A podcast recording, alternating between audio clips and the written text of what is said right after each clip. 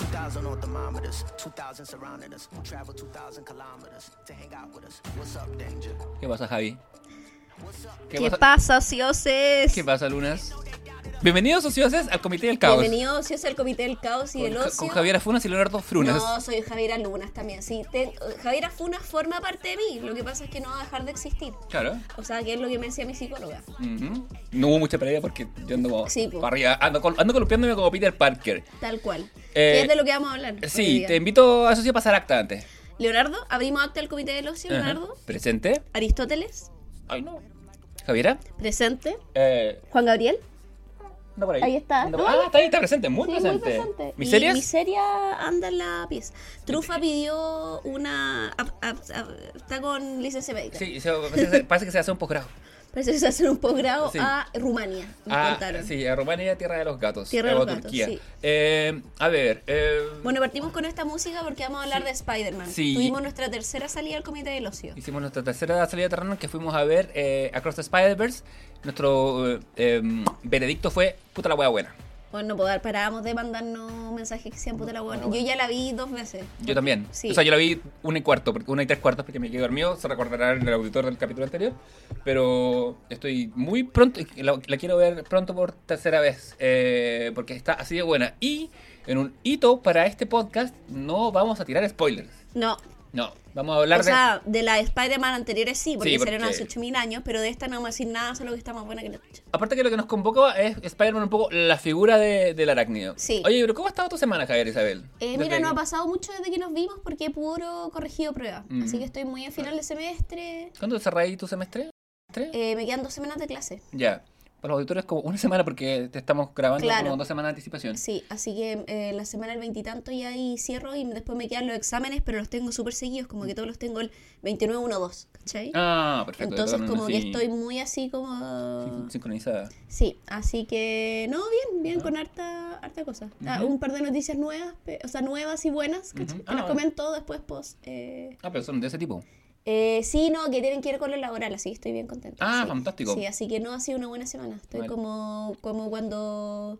¿Hay cachado que estáis como en la caca? Como cuando estáis en la... Algo de eso sé. Cuando estáis como en la caca, un poco como emocionalmente, y estáis como desmotivado por las weas que estáis haciendo, como en tu profesión, y después como que te empezáis a sentir tú mejor como tu... Tú mejor, po, como you- yourself, ¿cachai? Claro, sí. Eh, y, y como que todas las otras weas se empiezan a solucionar, como tus relaciones, tu wea laboral, como muy Fleabag, weón. Siento que estoy en mi Fleabag era de la segunda Temporada temporada. dos, dejémoslo Conche tu claro. madre, sí, weón. Siento que el año pasado, oh, con- oh, esa wea. Siento que Javiera Funas es Fleabag temporada 1 y Javiera Luna es Fleabag temporada 2. Eh, ¿Has ido a la misa recientemente? No he ido a rezar, Ah, pero ya. es que ya tengo mi hot priest. Claro. Sí. Eh, que Lo conocí hace poco. Sí, pues, weón, un hito. Bonito, sí. Partico. en algún momento pensamos que, con que se iba a revelar con Javiera que es- ella y su novio de 10 años, en verdad él y yo teníamos un pacto y, teníamos, y era todo una, un setting porque no lo conocía en 10 años, lo acabo de ver. Como la, mi amiga la Nata, que también, bueno, ahora lo ve mucho más seguido, pero hubo una época en que, no sé, me dijo, weón, yo siete años lo he visto tres veces, entonces me weá que ella decía que era un actor contratado por mí. Bueno, es un actor, uno, hay, hay, hay evidencia. es Eh, bueno, lo divertido es que en, otros momentos de este podcast y en nuestras conversaciones siempre he dicho, ay, sí, esa gente, y cuando pololea la gente no conoce a su pololo, a ver, lo sabía, yo te molestaba, pero bueno. Weón, y, me, y ahora estoy viendo una wey y ya, pero como, y bueno, de- lo voy a hablar de los recomendados, pero que, que hace mucho sentido también con eso. Eh, así que sí, pues, pero no, estaba bien, estaba Ujú. así, una semana tranqui. Fantástico. ¿Y tú qué tal? Quiero decirlo en, en tres palabras. I love Ñuñoa. Eh, yo viví, volví a, mi, volví a mi tierra, volví a mi barrio, A tu origen. volví al origen eh, y me ha sanado un poco el alma, mucho. Eh, puta que... eh, Es que Providencia es una buena comuna para vivir, pero no tiene, eh, no tiene corazón. O sea, No. no, tiene, no sé cómo explicar, porque yo viví 10 años en Providencia, o sea, Mm. casi. sí, sí, pues, más, yo Viví más como tiempo, ocho, más tiempo menos, allá sí, que, que acá aún. Y, y, y era bacán donde estaba, me gustaba mucho, pero como que una... Providencia tiene mucho como con un lugar que, que es tan bonito que uno siente que no se puede quejar de dónde está. Sí, pero, po. pero me fui al, al, al, al confín de la Villa de Frey por unos días. Y cuando salí a caminar, como es un espacio que, que su gentrificación ha pasado más por su gente que por sus edificios, veía el horizonte y veía como no hay como no hay edificios altos y todo, veía el cielo perfecto y las nubes y la cordillera como me hizo mucho, mucho bien. Ha sido una semana en la que he vuelto a dormir, cosa que durante los últimos tres años no hice mucho. Eh, así que me siento muy, eh, la verdad, bastante bien. Ha sido una buena semana. Ahora me mm, de- fui a dejar a, a Trufita del aeropuerto con, con- con- su, con su viaje a Rumania. Eh, pero pasamos una semana muy de mucho cariño porque como, como nos, nos reubicamos de casa andaba muy regalona, muy pegada a mí, pero ahora yo sé que, que en su posgrado va a estar mejor. Eh, va a volver más culta además, eh, ganando más. Además más- que es un hasta luego trufita, ¿no? es que Sí, sea- sí, sí, cuando, donde sea que asiente mi, mi campamento base definitivamente, que ho- hoy por hoy es un misterio, Mm. un misterio, como dijera el villano de Spider-Man. Eh, pero nada, no, son, son buenos tiempos, ha sido una, una semana de repunte. Qué importante que es dormir. La Eh, cagó. hay procesos psicológicos como la memoria que no empiezan a ocurrir si no dormís 6 horas seguidas. Así Mm. que di no a la siesta y sí al sueño. O sea, o dile sí a la siesta, pero además al sueño prolongado. Esta semana un par de días me dormí a las 8, a las 9 y bueno, mi, mi capacidad cognitiva aumentó significativamente. Sí, es que yo creo que está ahí en la caca, además durmiendo muy poco el otro. Sí, porque por, tenía razones de, Sí, como de, no. de despacio horario. Sí, sí, pero bueno, eh, esa ha sido mi semana. Eh, nada, eh, mi recomendado debería ser dormir. Eh, pero eh, ahora que esta es nuestro, un- una de nuestras últimas sesiones in situ, antes de que empiece el comité Long Distance, quisiera. Hay, hay que, hay que hacerse cargo de los pendientes. Sí, hay que retomar algunos pendientes. Sí, eh, entre ellos. Este.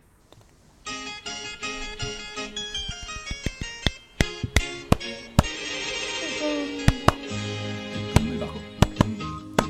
Si me buscas tú a mí, ¿Qué pasará si me buscas tú a mí? Palmas. Si me, si si me buscáis, me vais a encontrar. Ah, si me buscáis, si me buscáis. Oye, vuelve Candy Explain. Vuelvo a Candy Spain, sino que había estado media. ¿Sabes que me gusta esta sección? O sea, me, o sea no. A ver, a Está la ver. wea, no sé cómo decirlo. Me gusta decir, me gusta que me expliques cosas. Me gusta que la obra me explique cosas, Javi, la mujer desliberada. Eh, no, pero ¿sabes qué? Puta, sería muy chistoso si tú aceptaras y hacer esta weá con Sailor Moon. Dijimos que había que ver plata de por medio porque es mucho escaleta. No, pero podría ser con la Sailor Moon nueva, que son menos capítulos. Podría ser, pero ¿quiero hacerlo de las nuevas o quiero, o quiero ir OG? No, el OG es mejor. sí, no, no tengo ninguna duda. Pero por último podríais hacerlo, podríamos hacerlo solo con la primera temporada. Bueno, pero me, me dijo un, ro- me un Robotech Explaining tú primero. Ya, ah, Sí, ¿verdad? Que yo sí, po, ¿Cuántos una. capítulos son Robotech? No sé. ¿Como 80? Deben ser, pero igual, si querías hacerlo de la primera generación nomás, estás muy invitado. Muy invitado. ¿Y si vamos rotando? Ponte tú, yo hago Robotech primera generación y tú Ah. así un arco de Sailor Moon y vamos así. Ya, sí, me gusta, me Y, gusta. y rotamos lo explaining. sí, me gusta, me ¿cachai? gusta. Podría ser pauta en vivo, Sí. otra nueva capítulo. Bueno, sí. Pero ya ahí vamos a conversarlo después. Ya, sí, lo vamos a conversar. Porque yo ahora saliendo de la clase. Ah, es eh, que entráis o sea, en modo eh, podéis ver cosas, es más... O sea, voy a estar trabajando en la casa, pero puedo hacer esto como eh, Writing and Shield, que es como que estáis como escribiendo en el computador y tenía algo sonando atrás porque Robotech la ha visto. O sea, no tengo que ponerle atención a las guas que Claro. pasen, ¿cachai? Como. eh, Que asumo que eres como tú, eh, Candy, ¿cachai? Bueno, tengo que decir que eh, en, este, en este momento de Candy, porque nosotros habíamos quedado en el capítulo 50, cuando, cuando Candy se despide, de, de cuando Terry va, ya se va a Estados Unidos y Candy le ya se han golpeado, toda la wea. Claro, se han pegado y, y Candy lo sigue sin seguirlo, ¿cachai? Como esa gente que dice, no, si me voy a otra ciudad, pero en verdad se va siguiendo a la persona que ama. Eh, Candy, acá se empieza a poner un... Acá, hasta ahí yo la seguí con atención. Ahora empieza la tierra como más fangosa, porque Candy, en, en su, en su afán de, de buscar a- o de llegar donde Terry, se pega un... un un- una peripecia, te voy a cómo se llama un cuarto acto, se pega una peripecia más o menos, muy necesaria, en que ella quiere, quiere tomar el, el- como el, barco en Southampton eh, y como que una familia como que primero también le hacen como el amago de raptarla, se mete de polizonte en un barco donde conoce a, otro, a, un, a un- a un chico, a un niño también, que también siempre está viajando como polizonte y, lo, y amenazan como con, con devolverlos, pero ahí me acuerdo que ya no... Acá, acá es la parte que me empiezo a acordar menos porque... ¿Qué me pasó acá? De- que dije, voy en el capítulo 50, Mm. eh, no lo voy a dejar. Eh, No, po. y, te- y- y te- esto, esto ocurrió hace, hace tiempo, hace un par de meses. Y te dije, Javi, cuando vuelva al comité, estábamos en pausa, vamos a hacer esta sección, como para darme un- también un aliciente a, a terminar, ¿cachai? Entonces, estos son los capítulos que empecé a ver de fondo, a no pescar, a no mirarlos tanto. Pero es porque. mm, No, pues Candy se pega un detour largo para llegar a Estados Unidos, a donde va a estudiar a una escuela de enfermería. Claro, no, y le pasa de todo, le roban la plata, le Sí. intentan vender una wea así como. Sí, le parece intentan- que era común en la época. Así Puta, como- Claramente, porque es la segunda o vez tercera vez, ¿cachai? Como que eh, hay, hay una trata ahí de... Y, y conoce a Cookie, que es como su nuevo amigo. Sí, Cookie es el polizonte del Sí. barco. eh, que, Un niño de 15 años. Sí. Bueno, Candy tiene... 16 más o menos, ¿esa? 16 más o menos. sé, Candy envejece de una manera rarísima, como no pasan los años, como que no pasa de curso, pero crece. Sí, un- pero crece a lo largo. Claro. Como que tiene la misma ca- la cara pecosa de siempre. Tarzan pecoso. Sí.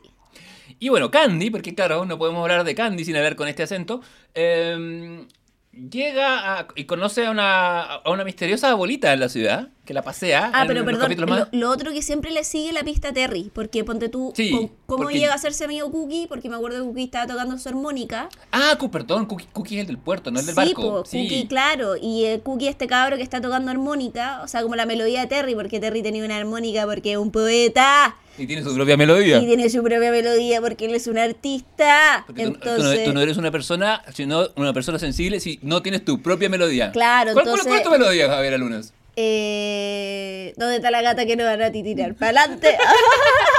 no sé. Pero algo así. Fantástico. Pero Em, la cosa es que, eh, y ahí cono- y llega y, y le dice, oye, esa, ¿y quién te dio esa armónica? Y le dice, no, Terry. Entonces ella siempre llega mm, y Terry siempre ha pasado los lugares que ella llega, pero como que pisándole los talones, claro. ¿cachai? Si bien ella no está persiguiendo expresamente Terry, lo, lo- persigue, persigue su carrera porque se va a estudiar enfermería. Claro. Se consigue una carta de recomendación de, la- de las abuelas de la gente de la colina de Pony. eh, y llega al hospital donde va a hacer su práctica y le dicen, no, tiene que esperar porque la, la maestra o la, la- la directora no la puede seguir. O sea, pero no te puede atender, así que espérate un rato. Y en eso se da una vuelta, conoce a una, espera, conoce a una, a una, a una abuelita muy particular. ¿Esto es previo es- a estudiar enfermería o ya está ahí es cuando No, estuvo- cuando llega, cuando llega al pueblo. Porque, Ah, porque también, también lo que pasa cuando conoce a Cookie, como que me lo Sí, pues porque, inconscientemente porque, porque el fondo ella como que va descubriendo su profesión, como que Mm. llega primero a la colina Pony. De, Sí, se queda un rato ahí. eh, claro, eh, y de hecho en el camino va curando gente. Sí. Va asistiendo gente, como que y, y ve que le gusta curar gente. Y la curandera llega, como te digo, cuando se encuentra con esta abuela, la abuela como que es una vieja muy mañosa y se pasean un día entero por no, no es Londres, por, eh, eh, ¿dónde? Mierda, eh, no me acuerdo. Es en algún lugar de Estados Unidos como en el medio, te diría que es Chicago.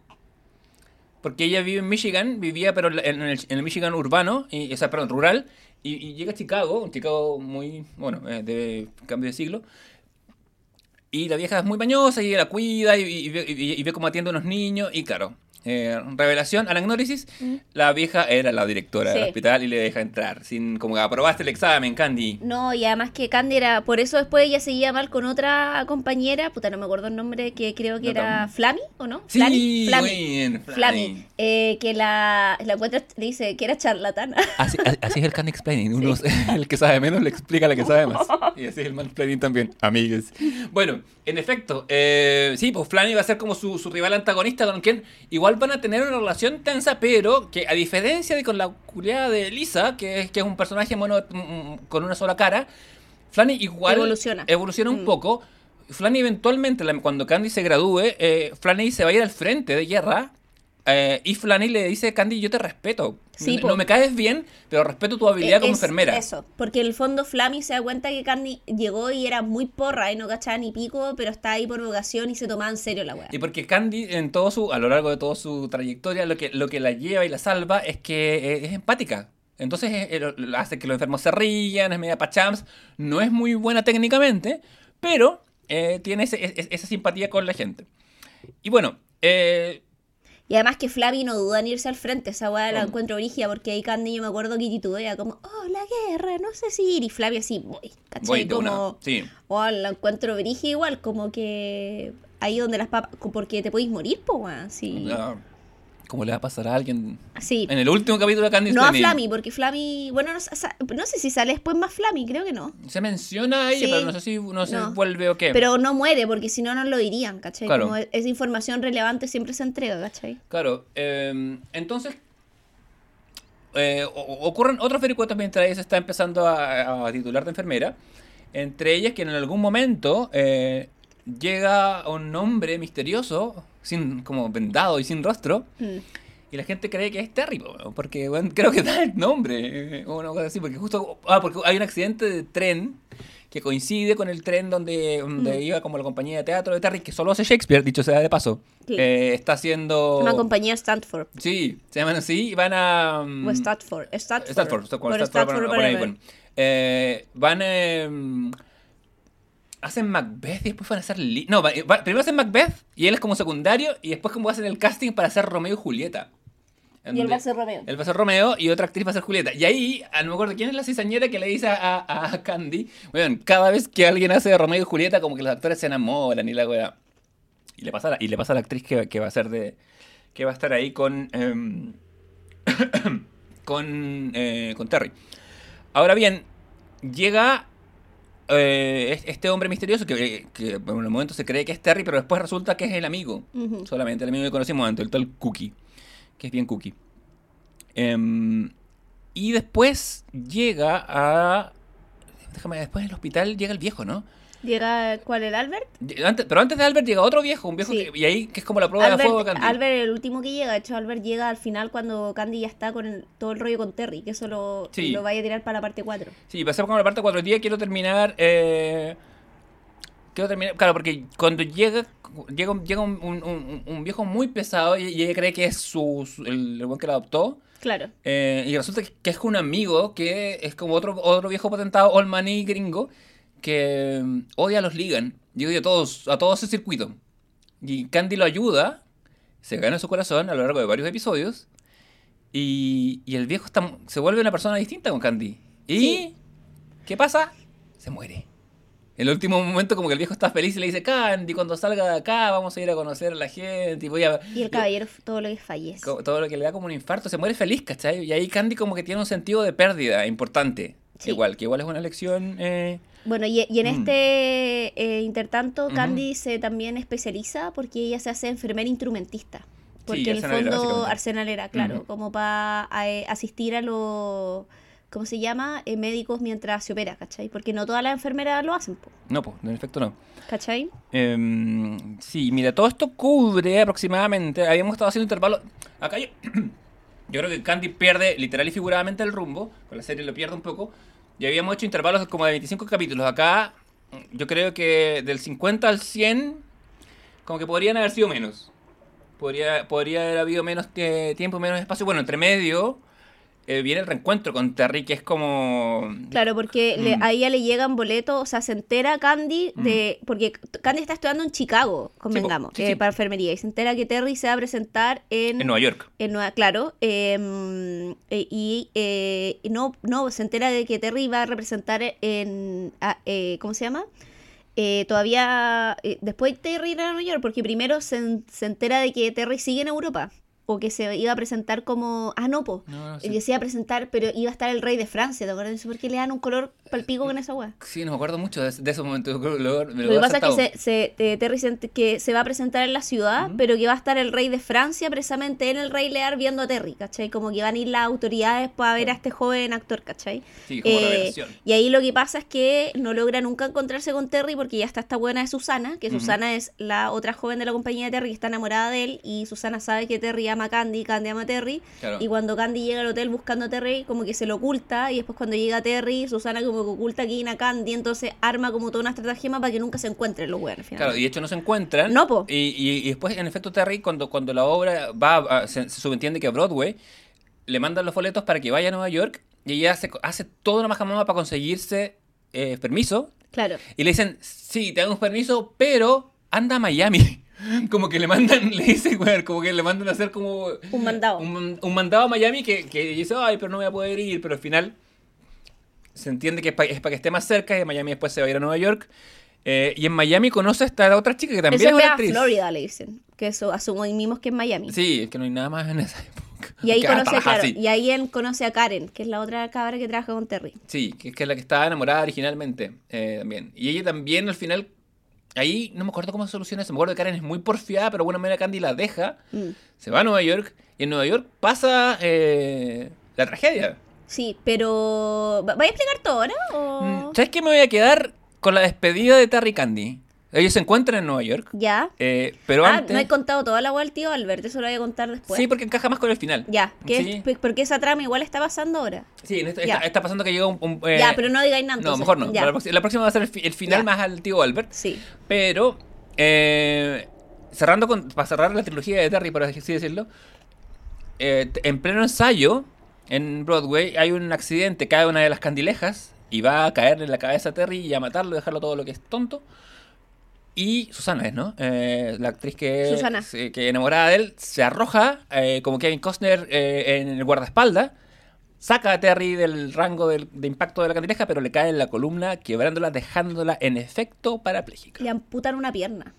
Sí. Eso, o sea, Pierde- eso, una pierna. Pierde, por ende. O sea, yo, yo no me acordaba que le caía en la columna que era parapléjica. No, le, me le acordaba pe- que, le pega toda la espalda. que ¿no? la loca onda le, le amputan una pierna y queda en silla de ruedas. Y Candy, como veremos más adelante, no es una serie que se guarde los detalles gore. No, le amputan. o sea, yo me acuerdo Ay. perfecto que saliera a hablar, le amputaron una pierna. Y yo así como, weona, qué chucha, ¿por qué tengo que de weá? Así como. te- tengo, tengo seis años y vengo, de Claro. tomar, y vengo de tomar el té. ¿Por y qué me dicen o me esto? estoy tomando un Nesquik, ¿cachai? Pero- Onda como literal, a una mujer se le cae una bolsa al cielo y me acaban de decir que perder una pierna con la que nací es una opción. Lo, lo que más me gusta de la vida es colorear dinosaurios. y Bueno, tú me y estás como- diciendo y que la gente se le saca los brazos. Claro, ¿cachai? Onda por accidentes, ¿cachai? Así Claro, ¿El como, mundo es esto?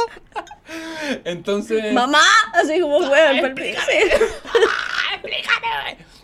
Bueno, la cosa es que ahí empieza una, una serie de juegos de culpas que le hace la mamá de Susana a- al buen Terry. Porque mm, que le dice, ay, que tenés que casarte con mi hija porque no querer a mi hija, porque mi hija está, hizo esto por ti, ¿cachai? Está- Y claro, eso alguna vez lo conversamos fuera de aire.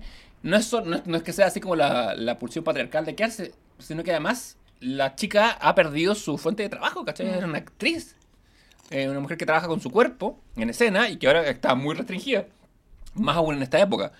Em, y en eso Candy se encuentra y ve a Terry finalmente. Tras muchas peripecias en que de nuevo aparece, aparecen los imbéciles ligan, apare- aparece Elisa y Neil y le rompen el boleto. Sí. Y puras weas que uno a esta altura del partido ya está chato de ver, francamente. Sí, como que es como, además que uno dice como hermano, búsquense un oficio en esto, porque Hagan por último algo, Candy no se, hizo, tienen- se hizo enfermera, inclusive los otros hermanos, vamos a ver después, Sí, han hecho- el- han hecho weas, pero onda, Estos buenos estudiaron, no hicieron nada, eh, no hacen nada. Más por- que wea era Candy, impresionante. Es, su vida es huevear a Candy, por eso digo, son personajes muy monotemáticos y no es como que uno diga ya, Elisa se habrá buscado un pretendiente. No, sí, nada, la buena ni una eh, algún encanto tendrá. Y el otro weón también, el weón de Neil, como que algo hará por la vida, pero nada, viven, existen solamente para cagar a Candy. Le rompen el, el boleto, y ella se mete por la parte de atrás, lo ve, se encuentra con Terry, y ahí ocurre el momento, que para mí es clave de la serie, que es cuando Terry, se Terry y Candy se encuentran y de alguna manera Terry decide quedarse y cuidar a Susana. Mm. Se da cuenta que, que- que su amor por Candy es muy bonito y todo, pero él siente el peso de la responsabilidad y de la viabilidad de sus, de, la- de sus acciones, de la viabilidad de su relación. Y se queda con, Con- Susana. Y en un Sí. gesto que cuando uno piensa, desde aparte uno, porque uno porque uno era chico eh, y no veía toda esta weá enseguida, otro porque han pasado 50 capítulos desde la última vez que vimos a Terry, es muy larga la espera. Esta era la lección de Candy que había que tomar, weón. no había, Claro. no, yo, no, yo al verla eh, dije, puta, salirse de una relación que no funciona o que no puede ser y quedarse donde está y construir algo me parece que es una hueá muy valiosa, que es muy- una lección poco común, uno, en la ficción, dos, en la ficción para Claro. niños, pero claro, todos nos quedamos con el Claro. Terry, con el Terry Y- bueno para charchazo, nos y quedamos como ojo, con esa y imagen. ojo que Terry la, la y, bueno, igual como que creo que igual hay que hacer un disclaimer porque Terry eh, como que igual le insiste a Candy que se queden juntos, ¿cachai? Después del accidente de Susana. Hay y un- Candy es la que le dice como, no, que es como cuando se encuentran en la escalera Sí. y él la abraza como por detrás y le dice como, weón, Candy, yo te amo, tú me amas, porque los dos saben que se aman, Sí. ¿cachai? Entonces ahí él le dice como, bueno, como que después cacha que Candy no va a ceder, porque Es- el weón no es weón tampoco, Mm. entonces le dice, bueno, que no, lo, que no la va a olvidar nunca y que siempre va a ser su verdadero amor, y ahí le dice, prométeme que serás feliz, Candy. Y esa es, para mí, la mejor escena de Candy. En Esa es la mejor escena, sí, por lejos. Porque- Yo creo que ahí debería haber terminado Candy. Porque además el weón la abraza. Toda la weá que viene después eh, de Chaya. eh, Y, y acá ha habido harta chaya entre Sí. medio, ha habido harto serrín. O sea, yo creo que podría ser eso, el epílogo que te cuentan qué pasó con los Ah. otros personajes y ya estamos. Hmm. Toda la weá que pasa después, Shaya.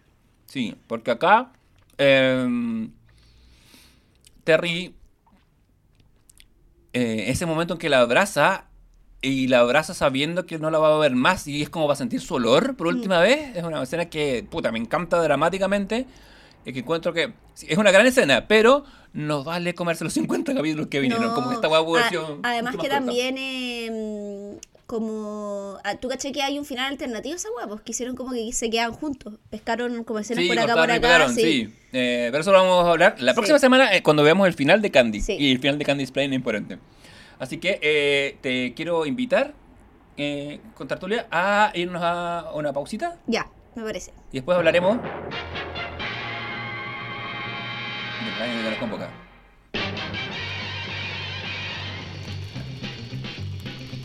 Spider-Man, Spider-Man, does whatever a spider can.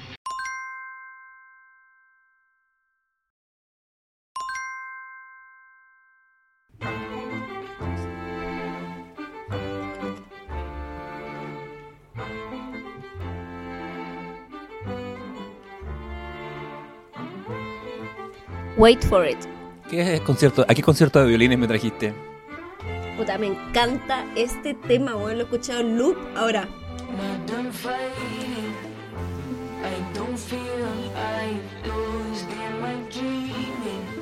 ¿De dónde es este tema?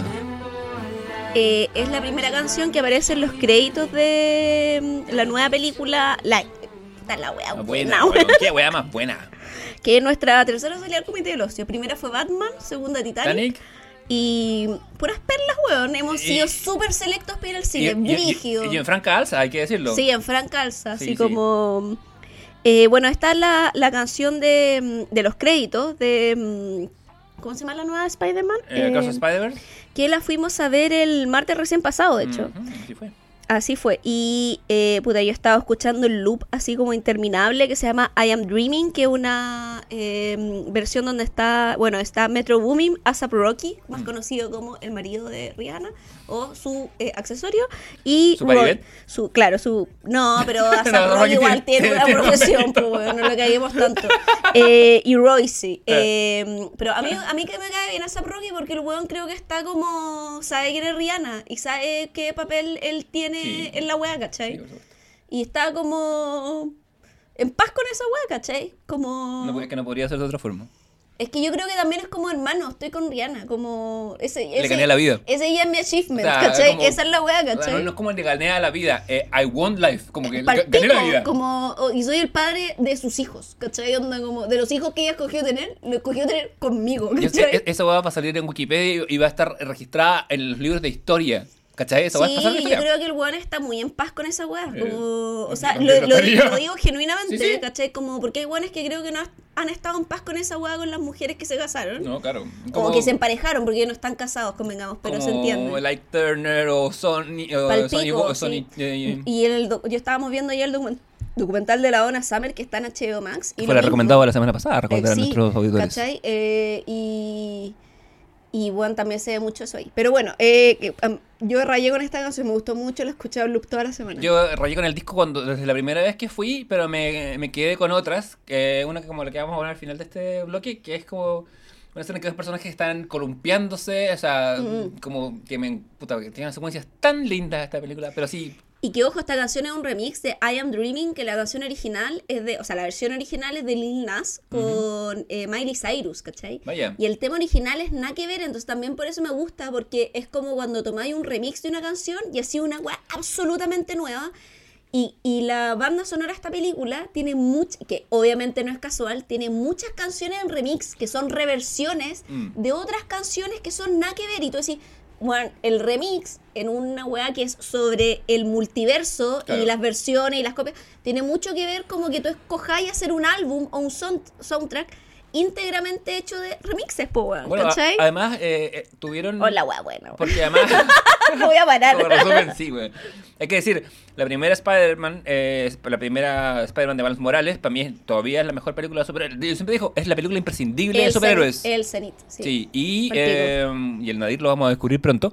Pero eh, tuvo, bueno, tuvo esa canción, tuvo Sunflower, tuvo un par de hits así brutales. Y en términos de dirección de arte, para esta, en vez de seguir ese camino, le pasaron, los productores le pasan a, a Metro Booming, le pasan como la curatoría, como encárgate tú, Mm. y el weón, en vez de, claro, en vez de intentar competir con la otra, eh, desde el hip hop y todo, se va un poco para el lado del trap y el remix y, Sí. y sale perfecto, y no así, no, puros puntos buenos. Sí. Pero no solo de Miles Morales ni del hombre. eh, No, porque también vi Spider-Man. Y Sí. Leo, ¿cuál es tu Spider-Man favorito? Mi Spider-Man favorito soy yo. No, O sea, no, pero antes de tu Spider-Man favorito, en realidad voy a retroceder la pregunta. Ajá, ¿Qué es. Spider-Man para ti? ¿Qué es Spider-Man para mí? Sí. Eh, para mí Spider-Man es Peter Parker. Y lo digo en el, sentido, en el sentido de ser una persona eh, que tiene muchas weas que hacer y no, y no le alcanza el tiempo para nada. Yo, hay Y que saca fotos por eso como el pico. Claro, que, que se saca fotos como el inventor de la selfie, ¿acaso? Eh, pero mm, para mí es mucho el como el struggle, como la lucha constante por su, por surgir, eh, como y por ponerle el, el- el hombro a la adversidad, es un weón que se supera. A diferencia de otros héroes traumados, el weón no culpa a- al mundo de la weá y le pone el hombro y sigue, y sigue, y sigue. Es un weón muy cotidiano. Yo, cuando salí de la universidad, pensaba como todo graduado de la universidad que nadie me, que estudié una carrera pobre como la nuestra, pensaba que nadie me iba a dar pega nunca. Entonces, ¿qué hice? Dije que sí a todas las pegas. Entonces tenía, pasé de cero a cuatro pegas. Y siempre me he referido a mis días como mis días de Peter Parker, porque iba y trabajaba en Chicureo un día, iba después tomaba el metro al centro, hacía clases aquí, hacía clases allá, y mi animal totémico era Peter Parker, que hacía, que hacía la misma weá, además eh, peleando mucho.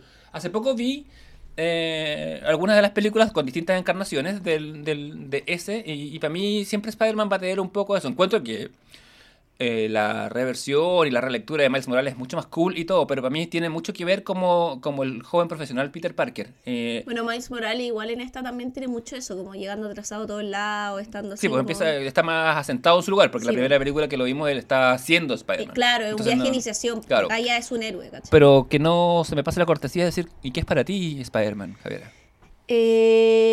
para mí Spider-Man es como... Bueno, es mi, eh, junto con Wolverine, son mis héroes favoritos de Marvel. Por lejos, ¿cachai? Como para mí Marvel es Spider-Man. Eh, y para mí es como infancia igual, porque yo me crié como viendo las tortugas ninja y la serie animada de Spider-Man, pero la antigua, la que era Spider-Man, Spider-Man. Escuchamos el tema Sí. original antes de irnos a la parte. Eh, ¿Cachai? Y, y es eso, es como ser niña, sentarme a ver como la aventura de Spider-Man, como que es como niñez, ¿cachai? Claro. Pero al mismo tiempo también es como... Me, me pasa algo similar con Peter Parker, que creo que, bueno, pues Spider-Man, que el Spider-Man original que conocemos, que tiene precisamente esa misma weá de... eh, que dentro de todo eh, eh, no, no, no se hace el weón con que no le pasen cosas, lo que tú decís como o, Spider-Man original, o sea, su en, en, en, en todas sus distintas reencarnaciones versiones, puta, es un héroe de la pérdida, o sea, ya, muere Tío Ben, que cuántas veces hemos visto la muerte de Tío Ben en sus distintas variantes, Sí. el Capitán Stacy, ¿cachai? Y Gwen Stacy, ¿cachai? Onda como Spider-Man le matan su tío, que es como su, su padre finalmente, su figura de autoridad, que es su mentor, ¿cachai? O sea, muere su padre, su mentor y su primer amor, weón, ¿cachai? Y pese a esa weá, el weón escoge el camino al bien. Entonces, para mí es como eso, es como un weón que te señala como la esperanza, ¿cachai? Porque veis como héroe, weón, que por menos onda Batman, como ya buena onda, o sea, como triste, le matan a los papás cuando niños, pero eso no te, te ex- es culpa de convertirte en un fascista, Claro, ¿cachai? no te da Como- permiso ir a pegarle a la gente pobre por las noches. Exacto, ¿cachai? Entonces es como la típica weá, siento que es muy como que Spider-Man es el que te dice como te pasaron weas malas, pero las weas malas no te exoneran de no ser de que de, de ser o sea, de ser un coche su madre, ¿cachai? Claro. Que es como el típico discurso un poco del patriarcado, que es como, no, pero es que estos hombres han sido educados al patriarcado, por eso son golpeadores, por eso, ¿cachai? Como que siempre el discurso del que es abusador como que el mundo nos ha enseñado que el abusador tiene como una, un contexto para ser abusador, para ser golpeador de mujeres, para ser explotador de los pobres, ¿cachai? Los ricos no son malos porque sean malos, sino porque tienen un contexto. Los buenos de sus hechos no son malos porque son malos, sino porque tuvieron un mal papá, como hermano, las currías gratis, igual puedes ser buena persona, ¿cachai? ¿Quién, dijo la, quién dijo la semana pasada? Hay que pensar que estos, que estos cuicos no tuvieron un buen padre. ¿Quién fue? Yo, pero no tengo por qué estar de acuerdo conmigo misma, de un capítulo a otro. No creo en la coherencia. No creo en la coherencia. Dijo dijo, dijo, eh, Spider-Punk. Spider-Punk. Eh, que gran persona, que lo hace más Daniel Kaluuya, weón. Sí, bueno. Que lo amo. Eh, entonces creo que Spider-Man es eso, como es un llamado a atención, Mm. porque uno tiene muy ese discurso también, como decir, no, y con uno también, Sí, como, no, que estaba como en un mal periodo, por eso me marcas como, no, weón, hazte cargo de tus acciones, ¿cachai? Y Spider-Man que tiene todo para usar ese discurso, Peter Parker no lo usa, pues, weón, y, y intenta ser siempre la mejor versión de sí mismo, pues, weón, y al final eso es ser un héroe, ¿cachai? O sea, para mí es eso, Yo eso es Spider-Man. Es un héroe muy cotidiano. Desde su, desde su incepción hay que pensar. Spider-Man es el primer héroe que es de clase media baja, dentro de todo, que no es profesional. Por favor, instruyenos. ¿Quién es Spider-Man ahora? ¿Quién es Spider-Man? Mira, no puedo decirlo porque es un secreto, no, no, pero Spider-Man, eh, esto me lo, lo voy a hacer al, al voleo, sin, sin Wikipedia. Eh, ¿Debuta el 62 o el 63? En 1962, sí. Ya, eh, gracias Javier por, por, hacerme Spider-Splaining. Eh, eh, el 62 debuta en, su- en la, en la Amazing Fantasy XV, una historia que después continúa en un número de los Cuatro Fantásticos, porque Spider-Man está medio, como Spider-Man es medio científico, es un cabro que es bueno para la ciencia, para la biología sobre todo, está siempre como en buena onda con los Cuatro Fantásticos, se- se- como- eh, ha sido parte de los Cuatro Fantásticos en algunos momentos, como, como miembro de reserva. Pero, em, ¿cuál, es, cuál es el tema con Spider-Man para mí? La Aristóteles. Eh, em, le- le- Comió papita. Sí, está, está un poco hinchadito el mono Aristóteles. eh. Pero eh, Spider-Man tiene. A, a- a- la fecha de su aparición, hay que pensar que todos los superhéroes eran relativamente profesionales. Primero, Spider-Man es un adolescente. Sí. Está en el colegio cuando le ocurre el accidente, que lo muerde una araña y se agarra poderes. eh, en esa época, los héroes en Si tú Batman, eh, millonario, la vida hecha. Su- eh, Superman, un profesional que trabaja porque quiere, porque quiere conocer a la humanidad. Eh, la Mujer Maravilla, princesa de, una, de un reino de Amazonas. Flash trabaja con es Paco, es, es forense. Eh, en el universo Marvel tenéis el Capitán América, que es un soldado. Los Cuatro Fantásticos, que son científicos con identidades públicas. Todo adulto. Claro, todos adultos, todos que ganan y que ganan plata siendo héroes. O, Sí. o se, se ganan la vida. Spider-Man tiene una identidad doble. Secreta. Que, que es un weón que no llega a fin de mes y no trabaja. Claro. ¿Cachai? No, no, lo- no, no lo financia el ejército, no lo financian sus inventos, no es un potentado como Tony Stark. No, y que siempre en un departamento culiado que se está derruyendo. Siempre está cayendo, que es una weá que sobre todo las películas con, con Tobey Maguire eh, son las que mejor Mm. reflejan, ¿cachai? Como la precariedad weón de la vida en Nueva York para cierta clase. En, en la época, ahora esa gente ya no puede vivir en Nueva York porque Nueva York Mm. ha, se ha gentrificado y subido de precio. Pero en esa época, bueno, todavía quedan un poco sus departamentos de un ambiente. Ayer vi aquella obra maestra del cine, que es Spider-Man 2 con, con de Sam Raimi. Y Peter Parker vivió en una weá que claramente era una oficina antes. ¿Cachai? Que la weá tiene, tiene portado- puerta de vidrio, como, como, la- como donde vive Jessica Jones, pero más Sí. chico. eh, con ese landlord de algún lugar de Europa del Este. Pero Spider-Man, claro, debu- debuta en los cómics. E inmediatamente se me- una de las cosas que lo, que lo aterrizan y, que, y que- y con el que inaugura un poco la edad de plata de los cómics en, en- en el universo Marvel, en el DC Flash, eh, es que, por ejemplo, Ma- Spider-Man se, tiene que surcir su traje. Así como, porque los cuatro fantásticos tienen trajes de partículas especiales que se reintegran, Spider-Man se le rompe el traje y se lo tiene que coser él. Y esa weá es muy distintiva porque lo vemos en todas las películas de Spider-Man, incluida la de Miles Morales, que es como que yo me diseño mi propio traje, ¿cachai? Como después eh, lo vemos en el 1, inclusive Tom Holland, Sí. que lo, vemos haciendo el gesto de que el weón se cose su propia weá como... de hecho, el arco de Tom Holland en las tres películas es pasar de ser un apadrinado de, de Tony Stark a ser su propio Spider-Man. Sí, po. Y por eso va a tener una trilogía ahora nueva, él, desde cero. Porque va a ser, ahora, ahora es de verdad, ¿cachai? Ya, ya no Claro. tiene los millones de fondo, No, no, po. tiene el traje automático que se repara solo, ¿cachai? Sí, bueno, a mí me. Yo creo que, ¿sabes qué? Yo creo que por eso nosotros nos enganchamos con ese. O sea, con ese Spider-Man, el con el traje arácnido, no sé qué, porque era como. Era un Spider-Man muy generación Z.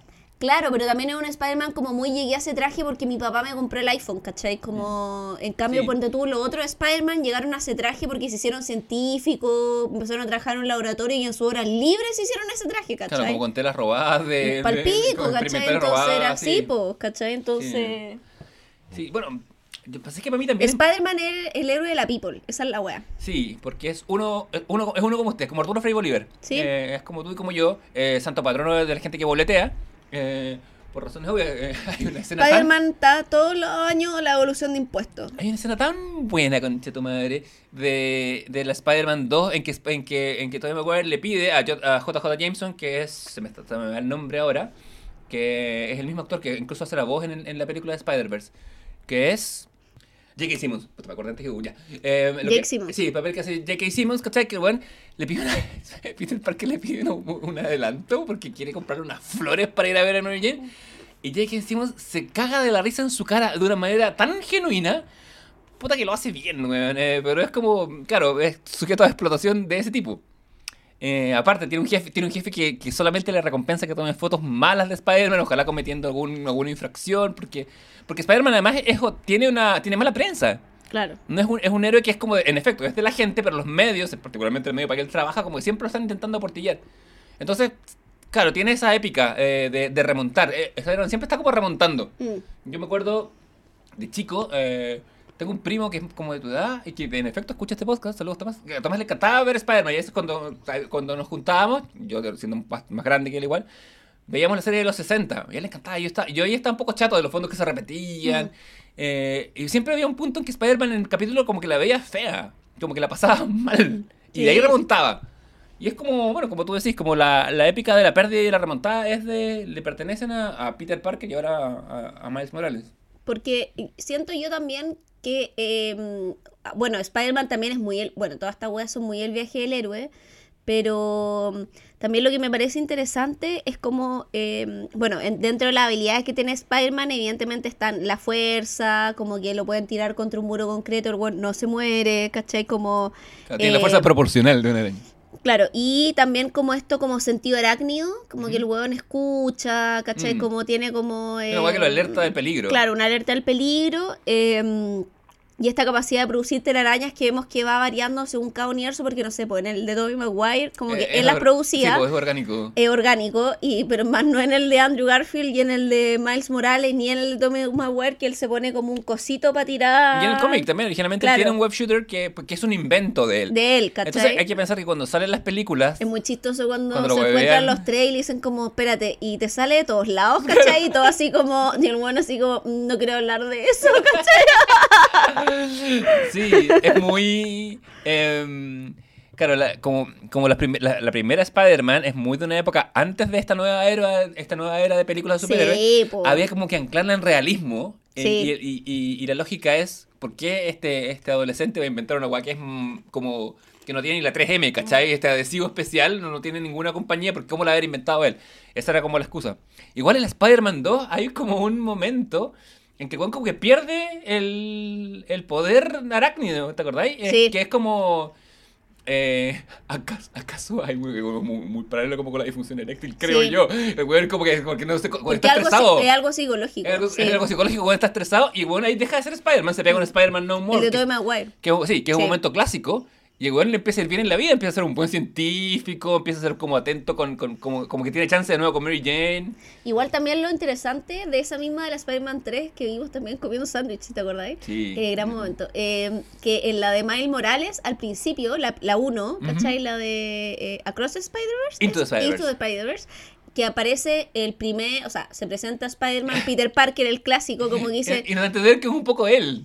Y da a entender un poco como, claro, porque, Porque sale hi- bailando. hice esto, sí, y, él- y él como un poco avergonzado, diciendo como, sí, hice esta weá, entonces da un poco a entender que, que es ese Spider-Man. Claro, que podría ser ese Spider-Man. Claro, como podría ser el de Tobey Maguire. O, o sea, en realidad no, porque después nos enteramos que no lo es, pero que es un poco Claro. un paralelo, ¿cachai? Claro, Hay como un guiño ahí, como diciendo, sí.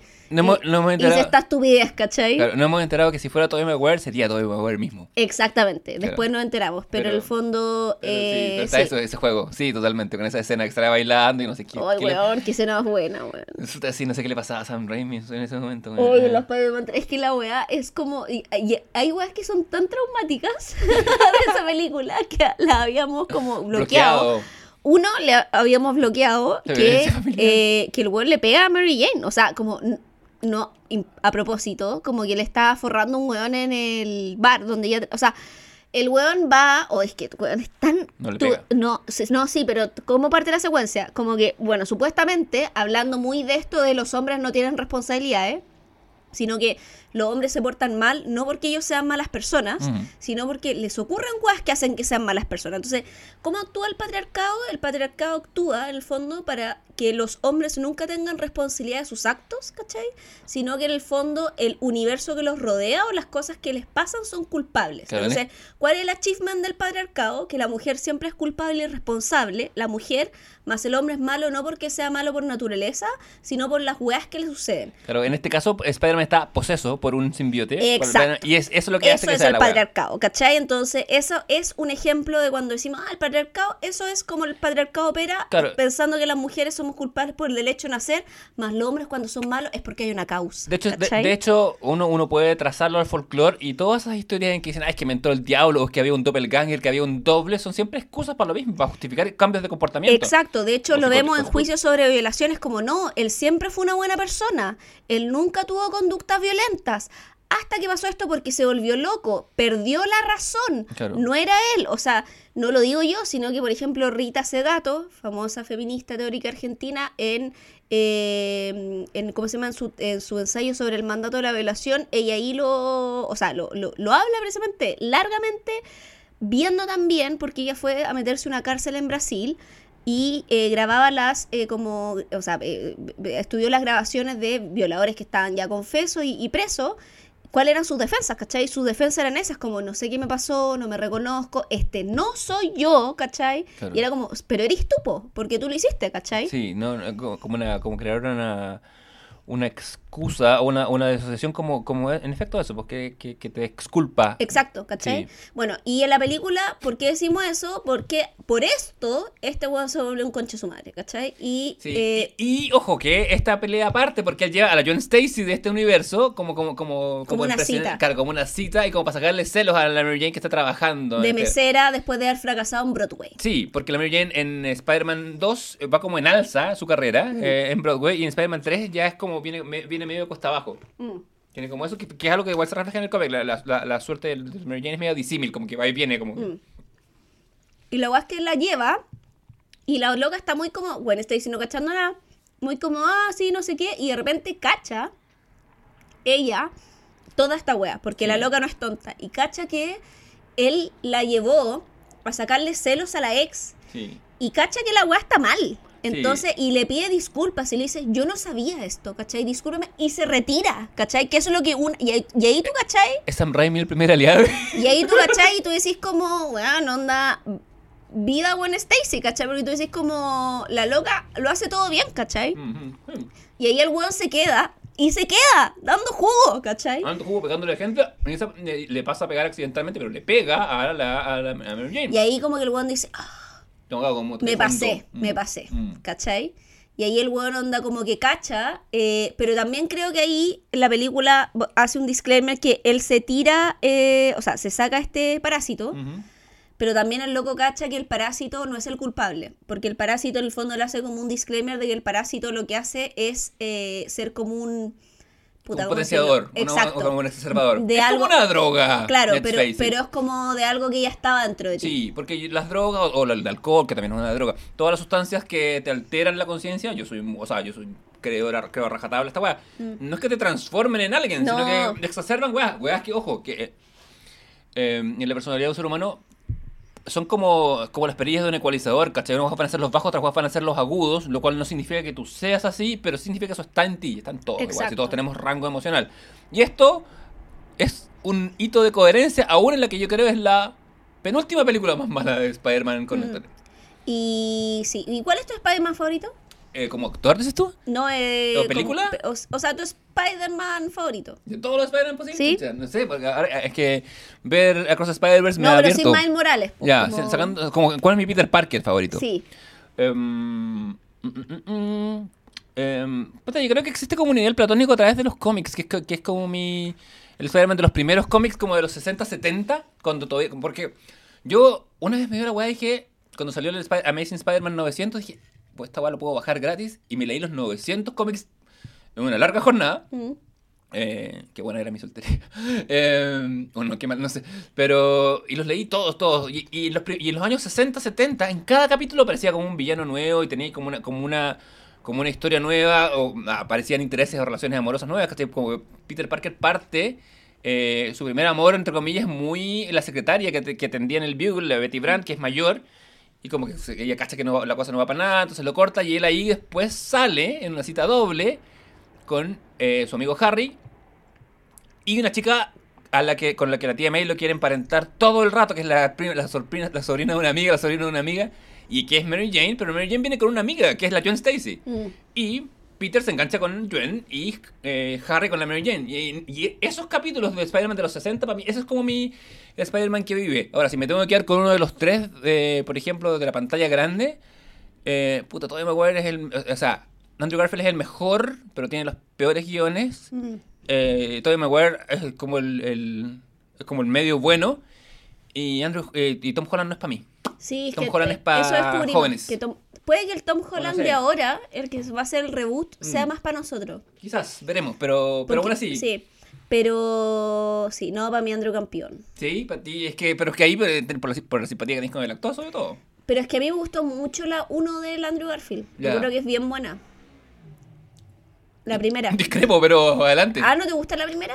O sea, ¿La con el doctor Lagarto? te tengo que confesar, no la he podido terminar. ¿Me La, estás la, la he intentado, de hecho, Uy, weón, yo la encuentro buena. la he intentado, la he intentado, la he intentado y no termino. Yo nunca encuentro que termino. la 2 la arruinó Jamie Foxx. Es que es muy malo se ve Yo ese... yo- no, yo creo que la 2 nació muerta, porque la Sí, weá... nació muy buena. Yo ayer la Pero vi- tiene, la mejo- eh, tiene el mejor final. Puta, tiene una escena que es muy buena. Weón, que es brutal. Porque, a ver, convengamos. Yo ayer la vi.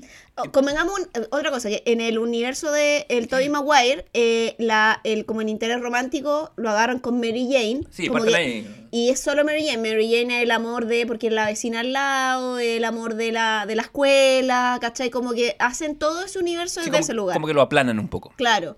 En cambio, en la de Tobey Maguire, o sea, perdón, en la de Andrew Garfield. Andrew Garfield, agarra esta weá del cómic de que sí, Gwen Stacy es su primer amor de la secundaria y él conoce a Mary Jane después, ¿cachai? Claro. Cuando ya es adulto. Sí, hay como una...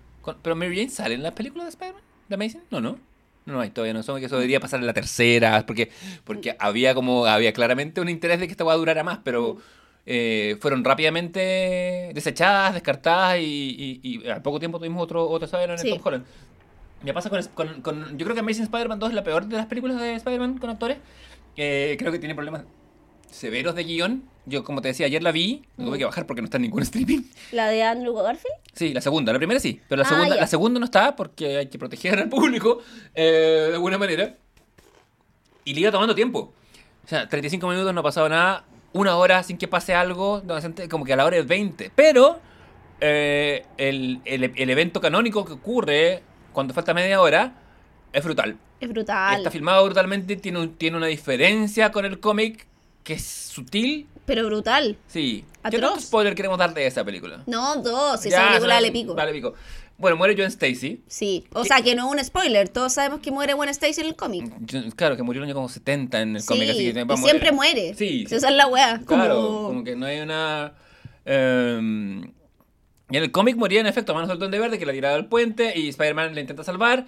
eh, y por años queda la discusión de si muere porque ya venía muerta o porque la mata como el whiplash del... del... ¿Qué es lo que le pasa una vez también a Luis Lane con Superman? Claro, pero Superman después devuelve el tiempo, ¿no? Sí, es en la película. Sí, la 1, la Sí. primera con, con, Christopher Reeve. No sé si es la 1 o la 2. Es la 1. En la 1 tiene esa weá que... Mm. Claro, porque en el fondo, weón, venía en caída libre y un guante te agarra, se te rompe la espalda, pues, weón. Esa es la weá cuando la gente eh, dice, tú, tú le preguntas a alguien, ¿cuál sería tu superpoder? Y cuando la gente dice volar, bueno, si va a ser volar, tenés que venir con super fuerza porque el aterrizaje no va a ser No, grato, po, weón. No, ni cagando. No, no va a ser, te, te que dar las patas, por lo menos.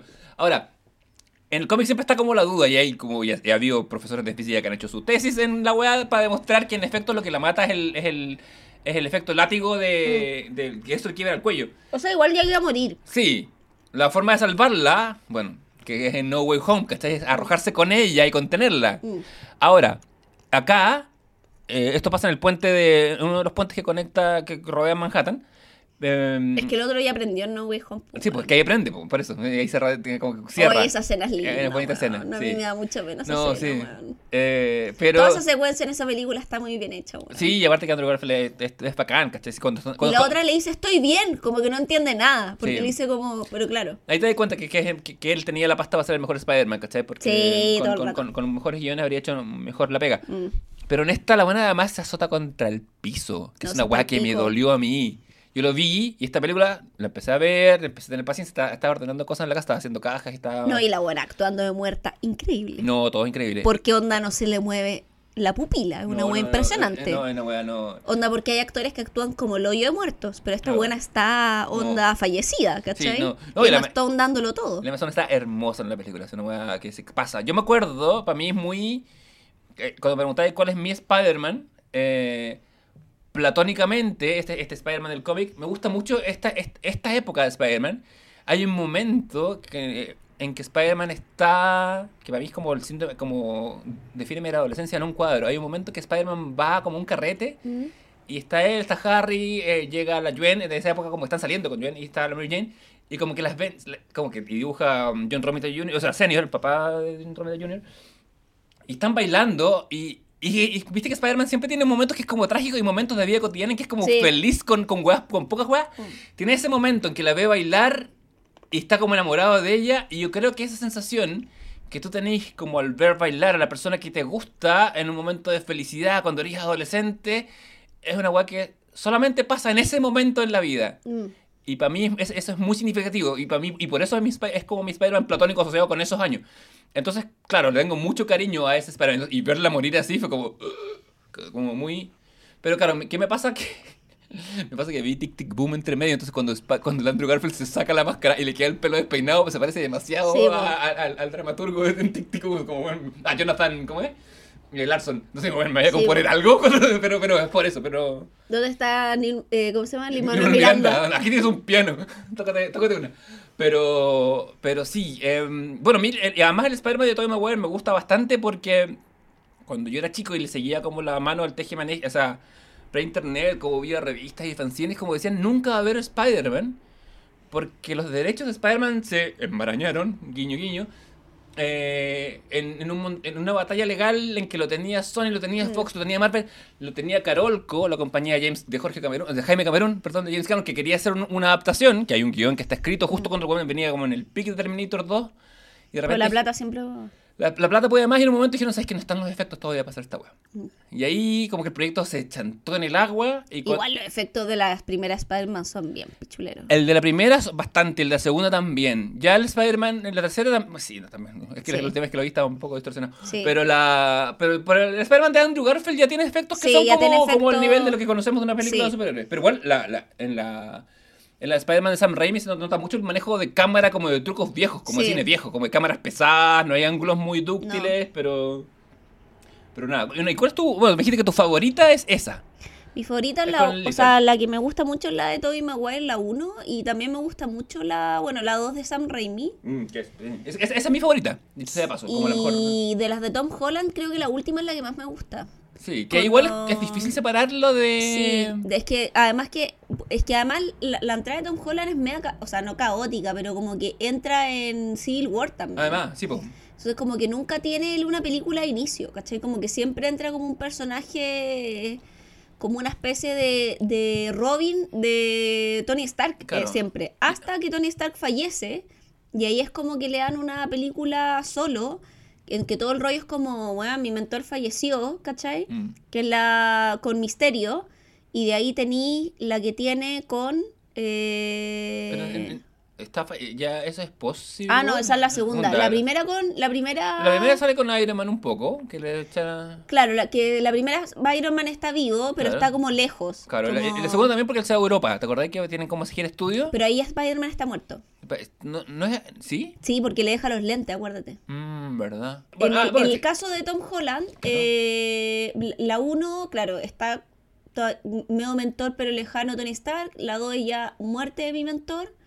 Y la 3 es la que tiene el reboot, ¿cachai? Como, Claro. en- encuentro que la 2 tenía todo para ser como la bacán, como mi mentor murió y todo, pero creo que ahí... Es que creo que guateo, o sea, pese a que a mí me gusta mucho Jake Gyllenhaal, creo que el misterio que le hacen es muy malo, weón. Como que ese... mm, Yo creo que también, también hay un tema que Spider-Man es esencialmente el héroe de Nueva York. Sí, weón. La weá del no viaje a. Europa, Mm, no... mm, Nunca funciona. No, y creo que, que ahora, porque tiene la lógica de balancearse los rascacielos, ¿cachai? Y creo que la, la de ahora, la última con el Doctor Strange, como... Toda la primera hora de la película, que es todo se volaba con Doctor Strange, también creo que no resulta nada. Mm. Pero claro, no resulta nada, pero es muy necesaria para cuando la película empieza a resultar, que es cuando te traen a Alfred Molina, te traen a los malos, ¿cachai? Claro, y eventualmente después te traen. Y eventualmente te traen a los otros Spider-Man, ¿cachai? Que no es ya a esta altura todo el mundo sabe, porque Claro. aparece en el fondo el Tom Ho- eh, perdón, el Andrew Garfield y el eh, ¿cómo se llama? Claro, el Tom Maguire y, eh, y creo que ahí, claro, la película vuelve a funcionar y todo, ¿cachai? Como y tiene, esto, y tiene también su evento canónico, pues, que no hemos tenido hasta ahora, porque en, la, en ambas Spider-Man anteriores, en la primera película muere tío Ben, ¿cachai? Sí. Y acá tío Ben no existía porque tía May era soltera, pues, weón. Sí. Nunca había habido un tío Ben. Es que no se nos explicaba. Yo no decía, bueno, está bien porque no necesitamos ver por quincuagésima novena vez el origen de Spider-Man. eh, y más no, pues, más tener su origen acá, en, en el cierre Claro. de esta película. Como que una película que fue comentada en nuestro capítulo especial de Marvel. Sí. ¿Recordarás cuando hicimos esa maratón? Sí. Hablamos precisamente de este cierre, de este evento canónico. Y que me parece interesante porque muestra precisamente eh, la verdad, la pérdida del héroe, pues, porque era eh, básicamente antes era un cabro chico con malla jugando a ser héroe. Cuando comenzó el héroe que, eh, a ver, en, en- me parece que en la, dentro de la narrativa del universo cinematográfico Marvel, Spider-Man era un, un, un pendejo que, de hecho, algún momento, algún momento alguien dice como que hay unos videos en YouTube de from That Kid from Brooklyn Mm. y, y Tony Stark lo recluta, le, le pasa su traje y todo, y acá eh, le toca la pérdida, le toca el despojo Sí. del traje, de las facilidades, de, la- de que la gente sepa quién es, ¿cachai? Y recién este es un Spider-Man. Sí. El otro era como eh, Sacarina, no sé. O sea, era como un cabro que estaba ahí poniéndose una malla, ¿cachai? Como... Claro, como un atleta, como un gimnasta. Hasta que llegamos a Into Spider-Verse. Ay, la weá, la película buena. Buena, qué buena película. Yo, ¿sabes qué? Superada solamente Sí, por por- su predecesora. Ah, Sí, porque estoy Into Spider-Verse. sí, pues, Into- Into the Sí, po, primera. pero la que sigue la supera, po. Sí, aquí dijiste predecesora, por eso digo. Ah, ¿qué dije? Predecesora. Sí. Y es, sí, po, Es la sucesora. precede, po. Ah, no, su sucesora. Sí. Y, pero predecesora es lo mismo. Pre, de, pre, no, no, porque sería antecesora la que la antecede. Lingüística todavía. No, pues la predecesora es la, ante- la- es la que la ¿Y la antecede. antecesora? Son, son sinónimos. Pre, Ah, Previa. razón, son sinónimos. Hoy, perdón, es que es domingo. He corregido 60 ensayos hasta ahora. prefijo today, presenta. Eh, sí. Esto, esto fue nuestra microsección, prefijos. Pre- pre- microsección lingüística. Ya, su sucesora. Claro, eh, sí. Hay que, yo, mira, yo siempre he creído, y se lo he proclamado al mundo entero, la, la Spider-Man es... eh, Into the Spider-Verse es la mejor película de superhéroes que existe. Sí. Es la única película de superhéroes que hay que ver. Me dio mucho gusto cuando James Gunn hizo su lista de cinco películas de superhéroes y la puso número uno. Dijo, bien, eh, Jaime Pistolas. Eh, pero Across the Spider-Verse, la secuela, es mejor. No, además que tiene eh, el. O sea, si bien. Tiene el medio elenco en las voces, además. Esa es la otra weá. Onda el casting de- Además, sí, aparte, bueno, eh, yo el primero que me fijé es que su pa, el papá es Brian Tyree Henry, Sí. que en esa época solo había grabado dos temporadas de Atlanta nomás, era, era, era bien novato en, en, en- en- o sea, si bien es un actor, como, como le gusta mucho decir a Javier, de reconocida eh, carrera en el teatro, es, muy, es, es un actor de Shakespeare, Sí. a que le toca mucho ser Otelo por el mundo es racista, pero, pero el weón es, eh, es un actor de teatro consumado, pero aparece en Atlanta y, y acá hace, hace la voz del, del papá de Miles Morales. Y aparece, por ejemplo, Chris Pine, eh, hace como el Peter Parker del universo de Miles Morales, porque Sí. el, que el Spider-Man atlético. Eh, que le sale todo bien, pero Chris Pine tiene esa cosa como de niño dorado. Sí, pues, que está versus Jake Johnson, que es el otro Spider-Man guatón, ¿cachai? Claro. Con ponchera, crisis de los 90. Puta que Igual da- está buena. El, el- Jake Johnson siento que le da muy en el clavo en ese Sí, Peter muy, Parker, muy bien. weón. Siento que está muy bien pensado el casting. Bueno, Oscar Isaac está en la nueva también con un personaje que también es un Spider-Man. Convengamos que hay muchos Spider-Man, porque esta es un multiverso Spider-Man. Entonces tenemos Sí, po, miles mil. de miles de Spider-Man. Sí. Eh, puta, también está el Nicolas Cage, ¿cachai? Haciendo Spider-Man Noir en la primera. La Zoe Kravitz hace la Mary Jane. Sí, en la, ojo. en la, weón, sí, Sí, ah, no, sí, como... es un caso estelar. Que era la. que- que- ahí me perdí. ¿Esa es la Mary Jane de Chris Pine o la Mary Jane de Jack Johnson? De la que hace. De Chris Pine, Sí, ¿cierto? sí, porque obvio, porque-. Porque la que tiene más voz, además, sí. porque No, y además que es como pareja de weones. Hay que hacer Apolinio. Claro, ¿cachai? Como que está en esa lógica. Eh, y Kipling lo hace Liv Shaver, weón. Yo no Sí. me acordaba tampoco. Eh, no, sí, tiene. Bueno, es que el medio elenco. Estaba el Post Malone también, ¿te acordáis? Sí. Eh, que, que- que hace la, que además canta la canción Sí, que, que es el hit, ¿cachai? Que el hit de la. Pero también le dan una voz también ahí. No, sí, es que tiene el medio elenco, sí, una voz impresionante. Onda. Y eh, bueno, y tiene también ahí Bueno. haciendo Miles Morales Chamelic Moore, que también Claro, lo sé, a toda raja. Y sí. Hailey Stanfield como, como la Spider... Que la Haley Stanfield que hace Gwen Stacy es la que para que ustedes le pongan un rostro en Hawkeye, es la nueva Hawkeye. Claro, Ella es eh, Haley Stanfield, como sí, la queremos. Y que va a estar ya full universo Marvel, porque el fondo es como la que va a tomar la batuta. De Hawkeye, esperemos. O sea, yo creo que de todo, porque en esa mierda también de Quantumania, como que te dan a entender que la que va a seguir es la eh, hija de, de Ant-Man, un poco también. Sí, esa porque- película en la que no pasa nada y nada importa. Oy, Sí, es- esa weá es el nadir del superhéroes. Eh, Ay, te, te- te- te- mandé una foto porque, porque Disney Plus me recomendó. ¿Quieres ver Into the Spider-Verse o quieres ver Quantumania? Across the Spider-Verse es una película.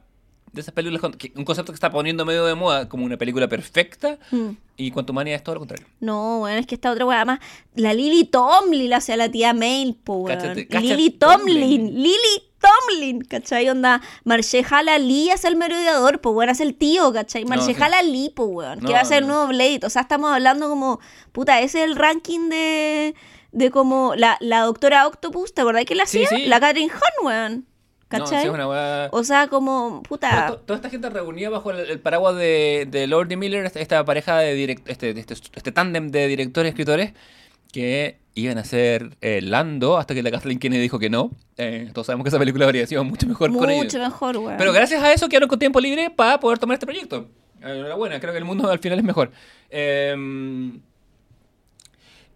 yo la vi, no sé, esta la vi en el cine unas dos o tres veces. Yo también. Yo, o sea, la- me acuerdo que la fui al cine y fue como que es esta weá, Hey, estoy viendo. Y que la recomendaba y si alguien me decía no la he visto y decía, vela conmigo, anda a verla conmigo. De hecho, en esa época todavía no. Sí, pues, porque hace cinco años. Nosotros todavía no nos. No- no retomábamos nuestra amistad. Claro, si no, la habríamos visto Estábamos juntos. en un hiato, Claro, en un hiato, en el Hiato. hiato, el hiato eterno. en el hiato eterno. Ah, Pero, claro, pero ahora, de hecho, bueno, fuimos a ver Across Spider-Verse, pero no, No, podemos hablar de ella. No, Claro. además que está el Caranzoni en el. También se suma la Isa Rae, que yo la amo, de Insecure del HBO, ¿cachai? Ella hace la. Yes. eh, ¿El Yes True? sí, Ujú. ¿cachai? Eh, bueno, no es nada malo ni spoiler decir que hay 8000 otros Spider-Man, ¿cachai? Porque Sí. es básicamente es un Spider-Verse, entonces se van a ir sumando voces. Daniel Kaluuya está, pues, ¿cachai?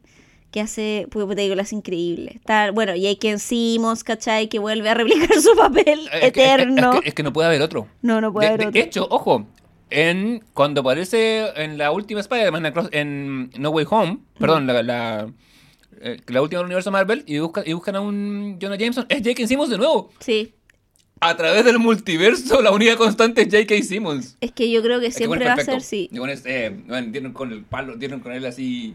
Eh, le pegaron el palo al gato, dieron el palo en el clavo y todas Bueno, las metáforas que y, corresponden. y Jason Schwartzmart hace a Spot. Sí. Buena elección también, porque, porque A mí, a mí- a mí se me pasó cuando. Por- porque creo que es un actor que gravita un poco en el margen en que está ese personaje, como entre cómico trágico, un poco. Sí, yo me acuerdo cuando, cuando- de hecho, cuando vimos los créditos, dije, ¿Jason Schwartzman? ¿De qué? ¿Cuál? ¿Cachai? Como que fue el que me sorprendió.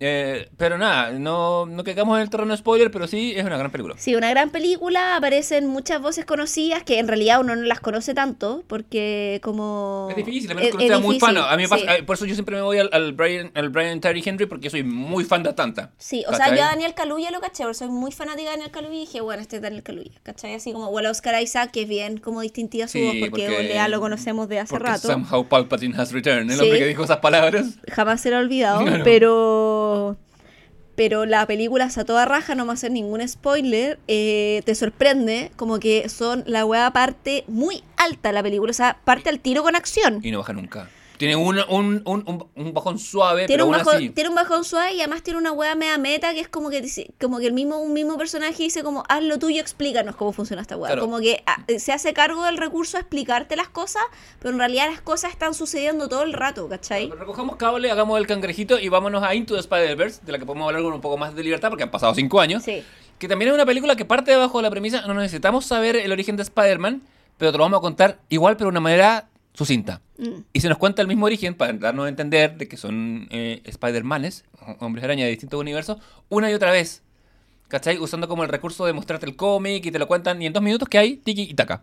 O sea, es que el, eh, la dramaturgia de la weá es esencial, porque además tú, nada es desperdicio, porque inclusive acciones que tú pensáis que son de relleno en una película, que están haciendo personajes secundarios, tienen después un propósito narrativo importante para la diégesis de la historia, ¿cachai? Entonces tú decís como, ah, un personaje, no sé, que se come una papa frita, tú decís, weón, se está comiendo una papa frita porque podría ser una papa frita un pay de limón. No. esa papa frita que se come va a tener un significado después en la trama de la historia, ¿cachai? Entonces, nada sobra, ¿cachai? En la película. Nada sobra. Y es muy difícil encontrar películas en donde ninguna escena sobre, weón. Sí. Ni una sola sobra. Sí, me pasa, bueno, me pasa con las dos Spider-Man, la... En ninguna de las dos nada No, sobra. la- no. Impresionante, weón. Yo te, yo- y te lo, te lo decía fuera de micrófono, pero con la última, con Across Spider-Verse, el problema es no, es, no, es, eh, no hay ningún momento que yo me pregunte cómo lo haría, lo habría hecho yo, sino al revés, me pregunto cómo podría yo hacerlo así. La wea es así Claro. de buena, como que yo, como que requiere una- un dominio narrativo eh, muy preciso, como que es un relojito, no hay nada así, bueno, eh, no, es una gran, gran película. Vaya a verla ahora, ya. Esto- yo sé que esta, yo sé que la película va a llevar tres semanas en exhibición cuando usted escuche esto, pero vaya ahora. Sí. Eh, o repita Into the Spider, pero que está en todos los streaming, eh, está en Disney Plus. Está en Disney y en Paramount. Sí, porque- sí, mira. Sí. Porque sabes que Amazon Prime te sale, pero cuando decís clic te dice que no está disponible en tu zona. No, está en Disney y en Paramount. Mucha risa. Tengo que decir, ayer fue la final de la Champions League y me acordé mucho de Javiera porque el, el auspiciador del Inter Milan es Paramount Plus. Lo Paramount es el "Oh, streaming que Javiera". más plata está ganando. Cá- Cámbiense Paramount. Por tu auspicio. O sea, Netflix es el que está, porque vi el que ha perdido más plata. Es que también el que ha gastado más plata. Eh, pero, tam- pero claro, el que ha gastado más. Lo que pasa es que como partieron, Netflix está un poco cagado porque, po- una, por las nuevas políticas que tiene, que parece que al usuario no le ha gustado mucho, y dos, porque está quedando sin cartel porque todo el otro streaming le están pidiendo las cosas, pues. Claro, eventualmente, claro, es que- Netflix parte como una plataforma que recogía todo Claro. y después lo dijeron, hey, esto lo producí, Sí, lo produje yo, me lo quiero para mí, y se queda solamente con su contenido original, que no es tanto. No, porque no es tan bueno. Como que Netflix Además. tiene un contenido bien irregular, a diferencia, por ejemplo, de Apple TV, que ah, en general Apple TV lo ha hecho bien en ese sentido. Sí, pues tiene un, Como- un catálogo mucho más abreviado, pero tiene puras joyas, ¿cachai? Sí. Como puras weas que son dentro de su género Claro, raras, ¿cachai? Lo que han Como tenido, eh, como, bueno, tiene más lejos Ted Lasso, o, y también... Eh, The Morning Show, Show o y- tiene, no sé, Se- Severance, que Severance, está de, sí. ¿cachai? Que, que igual es ¿Terminaste como- de ver Severance, Javier Isabel? ¿Qué cosa? ¿Terminaste de verla? Sí. Ah, y, ah, ¿cómo no hemos hablado de esto? Es que no hemos tenido tiempo. Estaba hablando de otras Hemos, cosas. hemos- hemos- tenemos grabada horas, tengo como 30 horas de conversación grabada, 60 horas de conversación grabada, y, y por cada hora de conversación grabada hay de como 2.5 no, No. grabadas, y hemos tenido tiempo, puta la wea. Puta, sí, Diosito pero... santo. Pero sí, podríamos pensar para temporada 4 un capítulo de Severance. Sí, tengo miedo por Severance porque creo que en la grabación de la segunda temporada había como peleas con los showrunners y weas Ah, que ¿en las que no serio? quiero saber. Puta, es que además que yo creo que están, se la estaban grabando ahora en estar cagadísimos, porque Bueno, el- por la huelga. Writer Strike, sí. Uh, estamos de... O sea, si estaban grabando ahora, están en la caca. O sea, grabando no es el problema, el problema es escribir- escribiendo, ¿cachai? Porque No, además ya pero- grabadas. N- No, pues es que es, eh, igual. Es que por eso si están grabando puede también ser problema, porque Bueno, por- la, la lógica que tienen también los escritos en Estados Unidos no es que llegan y entregan la web, sino que los buenos también participan en el set, ¿cachai? Sí, también hay rewrites que se dicen, Sí, eh, que pues, son ¿cachai? de... Y, es, y todas esas series tienen esa wea. sí, pues, sí, sobre, to- sobre todo hay un montón de series que se van como descubriendo a lo largo del Por proceso eso, creativo, entonces sí. ¿cachai? No, sí, está...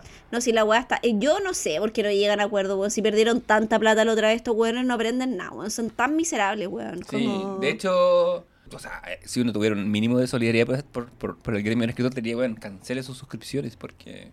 Sí, po. Porque esa, esa, esa es la plata que no le están queriendo pasar a, a- a- a la gente que produce. Que es como lo mismo que llegó ahora, ahora acuerdo Chile Actores, que cada vez que le repiten una teleserie, como que el actor le tiene que llegar, están diciendo lo mismo. Finalmente residuals. Claro, están diciendo lo mismo como los residuals para los escritores, ¿cachai? Como en algún porcentaje en relación a los streaming, ¿cachai? Como... Sí, o- no, y- pero es en relación a tener la serie en la plataforma, más no a la reproducción, ahí yo me pierdo un poco como en la... Pero es esa lógica, porque claro, ahora la televisión cambió, Sí. se está escribiendo para el streaming, pero ¿cuáles van a ser esas nuevas lógicas y políticas, ¿cachai? Eh, puta, sí, no está complicado.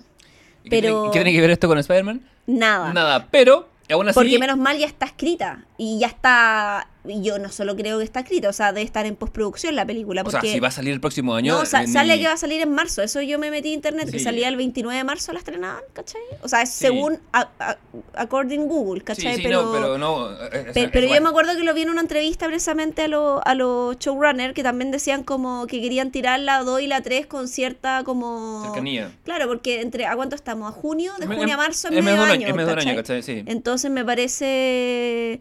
Pero claramente tenían también pensada esta lógica, que es lo que tú decís yo, que, que, que es la tesis del Leo, que yo creo que les pidieron una continuación, o sea, tú decías y concuerdo, eh, y los jóvenes se dieron cuenta que la weá era... eh, ¿Cómo se llama? Demasiado larga, pues. Que el fondo. Y ahí tenía una. Bueno, está la dupla creativa que en la dirección es una, una dirección tripartita, al menos de la primera, de Into Spider-Verse.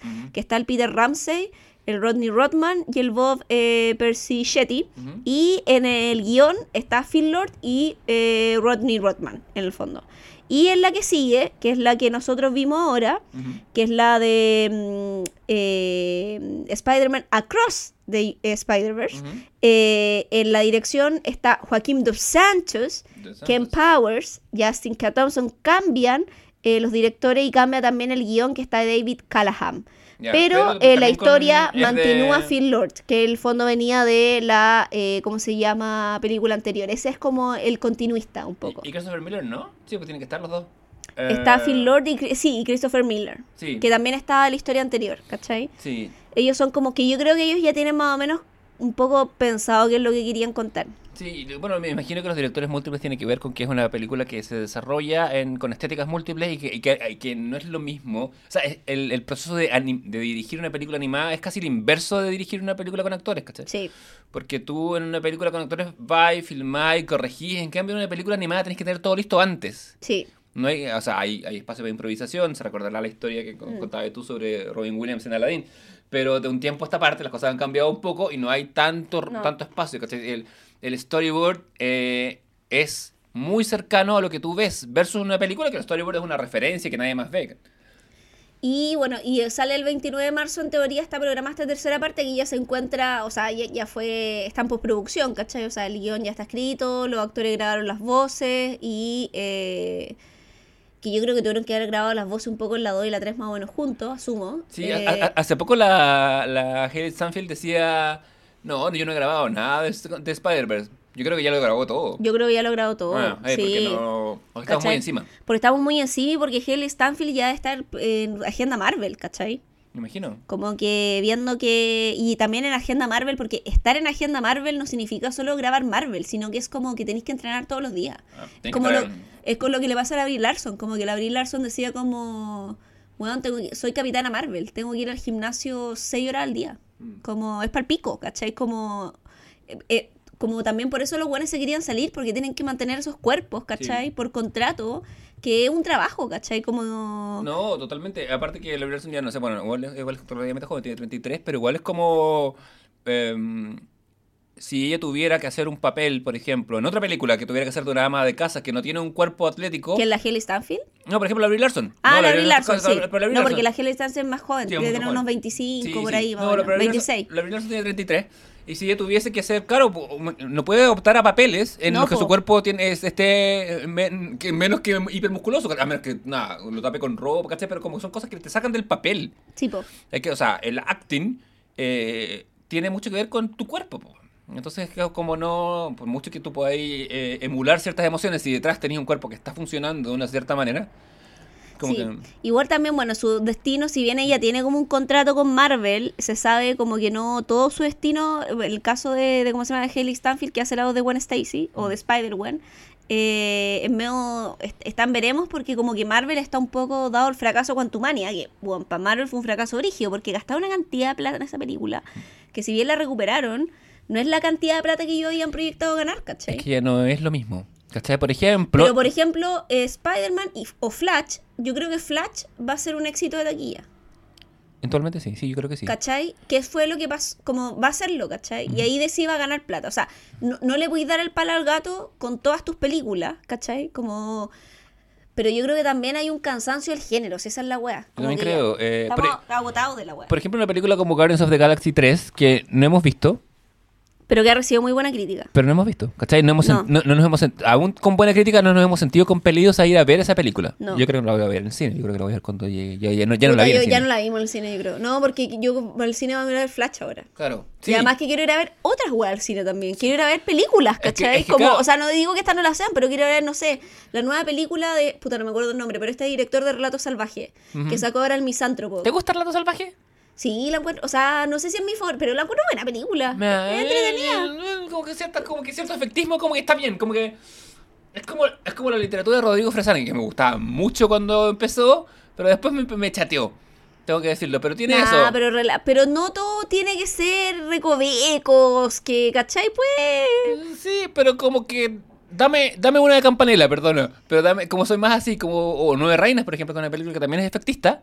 Pero Ya. es más buena que la conchita madre. En cambio, como, que no- como que. Como que Trato Salvaje es como que. mm, No sé. Pero bueno. Pero una película entretenida, si no todo tiene que no todo tiene que ser Nueve Reinas, eso voy, ¿cachai? Nueve Reinas es una película más entretenida que la chucha, cuya única, cuya única Bueno, opción a, a mí me gusta Nancy Front, pues, ¿cachai? El buen de los Ah, simuladores, ah. me gusta su cine, Ah, ¿cachai? sí, sí. Como lo encuentro buen director. Encuentro que los simuladores eran muy buena serie, ¿cachai? Y El Fondo del Mar, ¿tú la has visto, no? No, O no, Tiempos no. Valientes, bueno, Tiempos eran muy Valientes, buenas sí, sí. películas, ¿cachai? Como...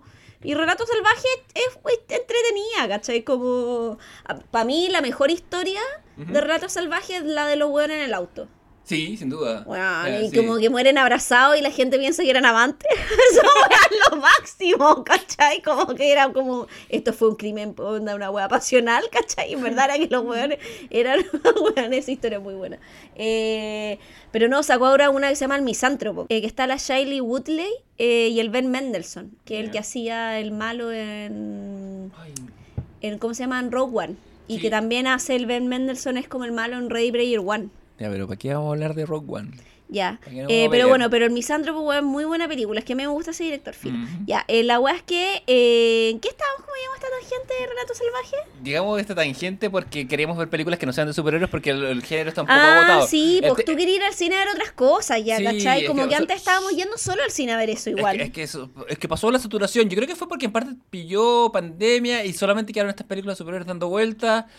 Como que el mundo se. como que nos rellenamos de la weá, como que nos, como que nos dimos el atracón de la weá. Sí. Pero eh, después de ver Across the Spider-Verse, tú me lo dijiste cuando caminábamos de vuelta, fue como. eh, como que como que volvió la fe en el género, Sí. de alguna manera. Pero eh, de parte de la animación, yo creo que dejemos de hacer películas con actores y volvamos a las películas de animación. Creo que las películas de animación, al ser animación, pueden tener muchas más licencias creativas que una película de, con efectos especiales ya no puede, ¿cachai? Creo Sí. que estamos chatos del GCI, weón, esa es la Y, ta- y también, eh, sí, creo que la forma de evocar una Mm. emoción, en efecto, puede ser más efectiva con técnicas de animación, eh, con montajes distintos, con cosas sorprendentes que te generan, gen- en eso, te generan una emoción genuina Sí. y no una y no un remasticado del viaje del héroe de nuevo, ¿cachai? Como- Exacto. sí, Así que, puta la weá, buena. sí. Nuestra invitación final es que vayan a ver eh, Spider-Man Across the Spider-Verse. sí, ¿Across the. Spider-Verse? Across Sí. the Spider-Verse, sí. Eh, segunda parte, la primera la pueden encontrar en Disney Plus y en eh, Paramount. Si no, la pueden descargar con súper harta facilidad. Está en Cuevana también, ahí la pueden ver. sí, Eh, pero vayan al cine. Si tienen la oportunidad de la Animax, yo sé que la entrada es más cara, vale absolutamente la pena.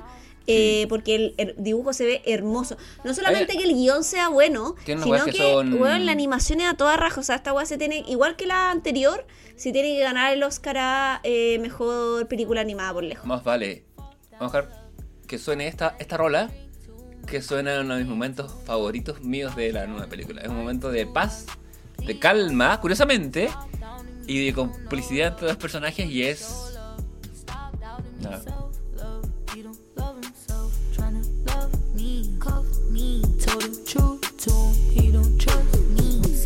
Love. He don't love himself, tryna love me, cuff me, told the truth to him. He don't trust me. Oh my, she's a long way.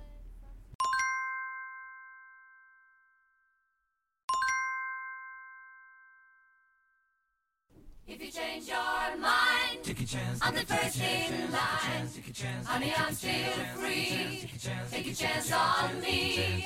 If you need me, Mejor es este cacha cachan chance. ¿Cachai? Que es que cuando la escucháis con audífono esta canción, el tequi... ¿Hay cachado cómo entra el sonido? Sí. Oh, la wea exquisita, weón. Es que hem- hemos mejorado un poco nuestras producciones Sí, de ¿o audio. no? El comité del ocio va evolucionando. Sí, se escuchó muy bien esta parte. Eh, Bienvenida. Estamos cada vez menos precarios. Estamos cada vez menos precarios. Bueno, ahora estamos esta mesa es casi la mesa de un podcast profesional. Me río a nombre de todos los podcasters profesionales que están revolcándose en su no Weón, tumba. entre Tomás va a morir y nosotros, ni una diferencia. Hay que, hay, que, hay que decir que tenemos buenos micrófonos. Sí, tenemos buenos micrófonos. Igual también Tomás va a morir. eh, y, y los buenos también hacen podcast súper largos como nosotros. Como de, porque yo lo escucho, son como de horas 40. Bien dicho, en el podcast más corto de la temporada, probablemente. Sí. Es que ahora queremos hacer el ejercicio de intentar hacer podcast más cortos. Queremos empezar a ser más conceptuales. Yo creo que de repente podríamos hacer unos podcasts que fueran como intervenciones, que tú no supieras cuándo van a salir, que de repente salen cinco minutos. Eh, Sí, de hecho, el, el capítulo que viene supuestamente es el de... Barry. Ah, verdad. Tenemos Barry y, y- después y tenemos viene- la entre, el, conceptual. El, el conceptual. Sí, no vamos a decir nada porque es una, una sorpresa. Es un high concept. Es un high concept. Que, ojo, se me ocurrió a mí, lo cual es prueba de que mi cabeza está funcionando más, porque Sí. cuando mi cabeza empieza más se me ocurren como los conceptos. No, como es que Javiera. ustedes no saben, pero es que Leo de verdad estuvo, yo te diría, dos, tres semanas más o menos. Sí, mal. De hecho, Pero está en la caca. Bueno, Igual yo también tuve una semana que estu que fue una vez que tuve, dijiste una hueá al aire y yo te repetí la misma hueá. Sí, Y tú me miraste era- con cara como de qué hueá acaba de pasar. Y yo te miraba con, ¿por qué me estás mirando con esa cara? Sí, porque Javiera tiene explicación que duró como media hora y la Javi me mira y después dice lo mismo y digo, conche tu madre, ¿cómo le hago la seña? La, la semana pasada, cuando grabamos Succession, que yo creo que fue mi momento más eh, malo, Disociado. así, estaba disociado. De hecho, gracias al podcast salí, floteo un poco. Nunca, nunca hemos dejado de hacer el podcast porque el podcast nos salva de nuestras peores versiones. Sí. Eh, en un momento, Es nuestra kriptonita. O sea, no al revés. ¿Qué te salva la kriptonita? eh, Eh, ¿nuestra la- galleta? Claro. una cosa así. Bueno, pero la, el- hay un momento... Nuestras pinacas. Hay, Como Popeye. claro, hay un momento de ese podcast en que tú decís algo de Succession y la weá, y digo sí, porque estaba a punto de tener el personaje, y yo digo un ataque de pánico. Y yo tenía, Un ataque de pánico. puta, ten- tenía el computador abierto con en cada ventana como los bios de cada actor de Succession, y la última ventana era cómo evitar un ataque de pánico, porque dije, madre, esto me va a pasar. Y estaba así como, y cuando tú hablabas y te cuando te pegabas el speech largo, yo me alejaba respiraba profundo y decía, calma, calma. Y en un momento como que, como que hablar contigo me sacó del, de, como de la situación contextual, pero ahora me puedo reír de la weá, pero igual dije, aparte cuando lo vi, dije, y dije un ataque de pánico mirando la weá, dije, ya, weá va a ser anécdota. Si sobrevivo, esto va a ser anécdota, si no, Si está el genial. ataque de pánico, esto va a ser una anécdota. Eh, pero ¿qué nos vamos a recomendar esta semana, Javier? Oye, ¿Qué eh, tenemos que take a chance eh, que- que- que- eh, solo quería decir que qué buena elección de canción hicimos, weón. Puta, Como, sí. O sea, me, Adiós, me- Marina. Me no, encanta bueno, Marina. sí. Quiero que me regalen todos los vinilos de Marina, pero. Tu cumpleaños eh, es en diciembre. Sí, mi cumpleaños en diciembre falta, pueden ir ahorrando porque sé que le voy a esta cara. Eh, pero eh, muy buena, buena elección de canción. No, yo quiero mm, recomendar una miniserie que está en el Star Plus, que la empecé a ver como, bueno, literal, hace un día y ya la estoy terminando. Eh, se llama Fleischman, Fleischman is in Trouble. Muy mal traducida como La nueva vida de Toby. No sé quién chucha le puso ese nombre, pero bueno. de Liniers. Uy, concha tu madre, la wea. la- es que.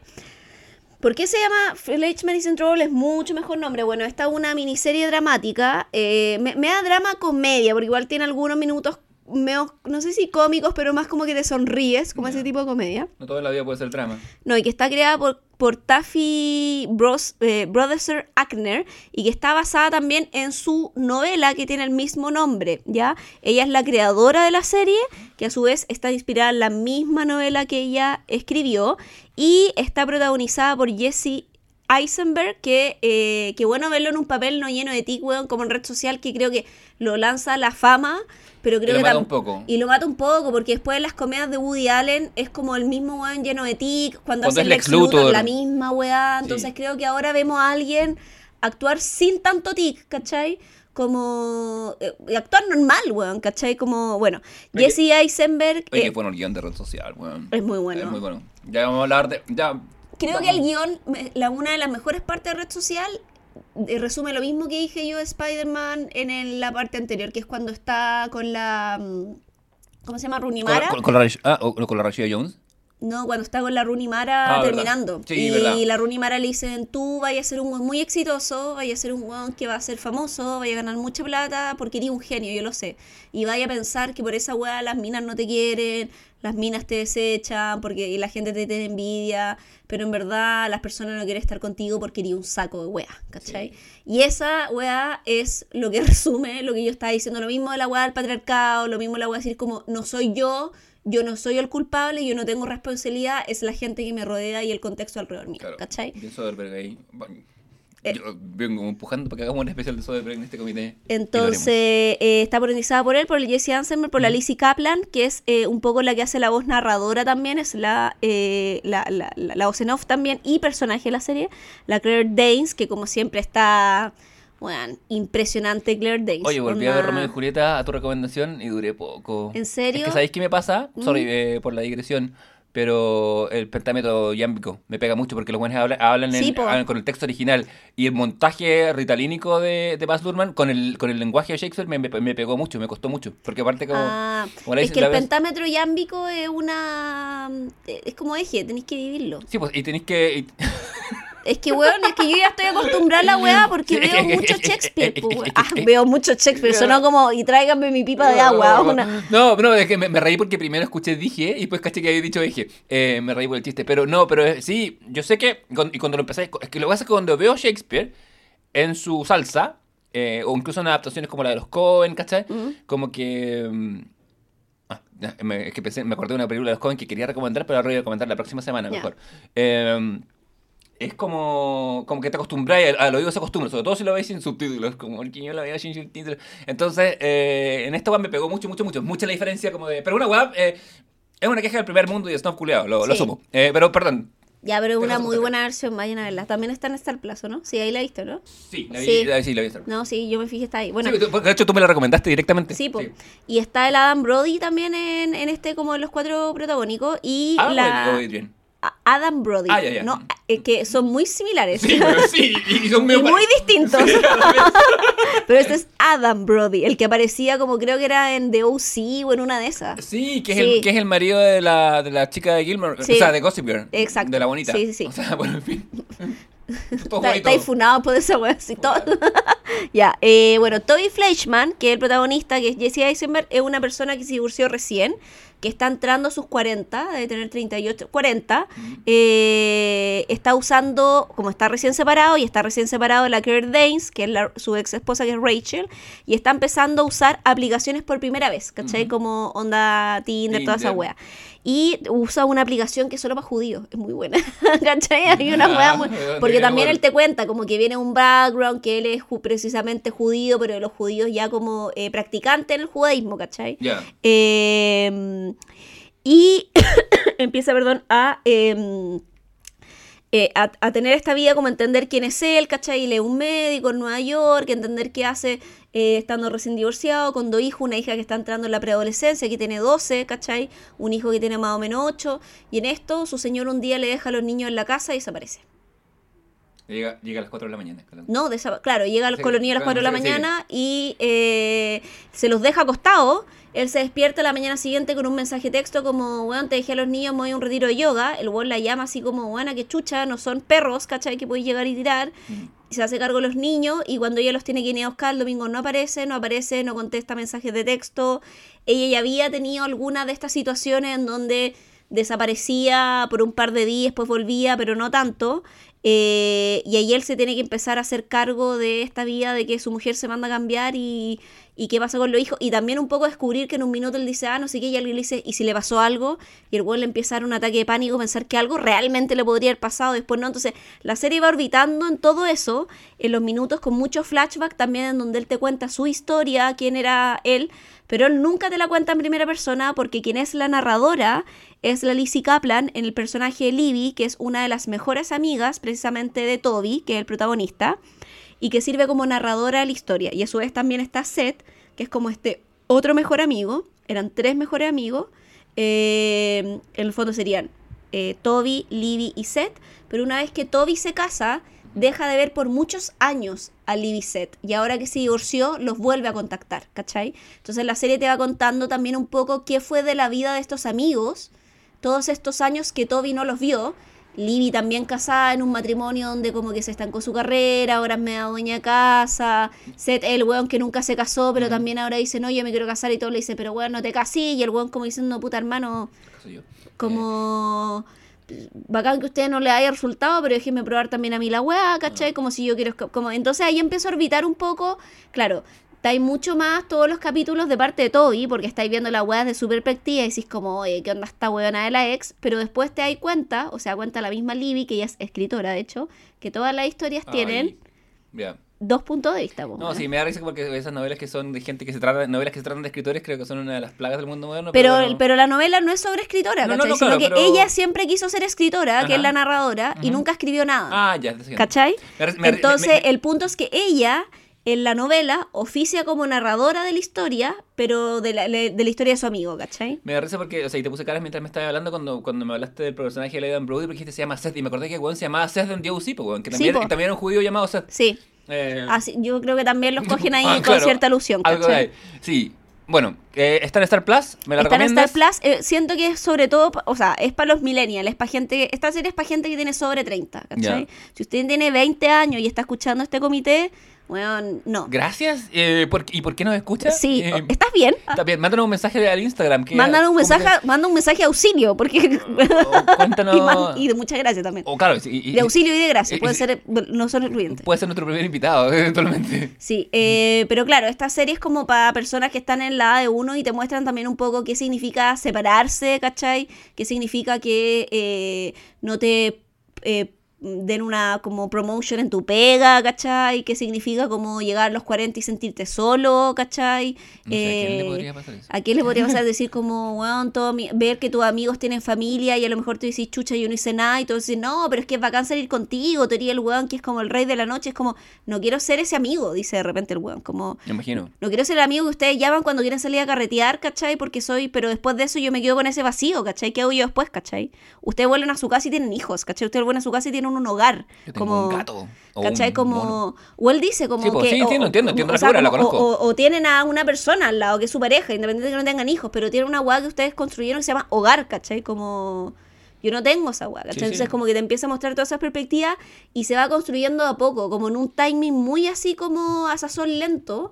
Eh, también un poco como se van construyendo la- las relaciones. Son ocho capítulos que se pasan así súper rápido capítulos más o menos largos, de 40, 50 minutos, eh, 45, 50 minutos, casi una hora, eh, pero que valen mucho la pena. Y las actuaciones, bueno, la, de Claire Danes, concha tu madre, es que yo creo que es la actriz así como, weón, de su generación, porque yo la había visto antes en Homeland, que la loca hace una buena bipolar, puta, y es encarna la bipolaridad, ¿cachai? Así como, y acá es onda cuando le da como en un capítulo que muestran que ella está como en una especie de rant mental, ¿cachai?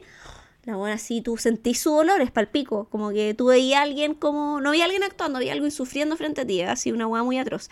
Eh, y es, bueno, también tiene otros.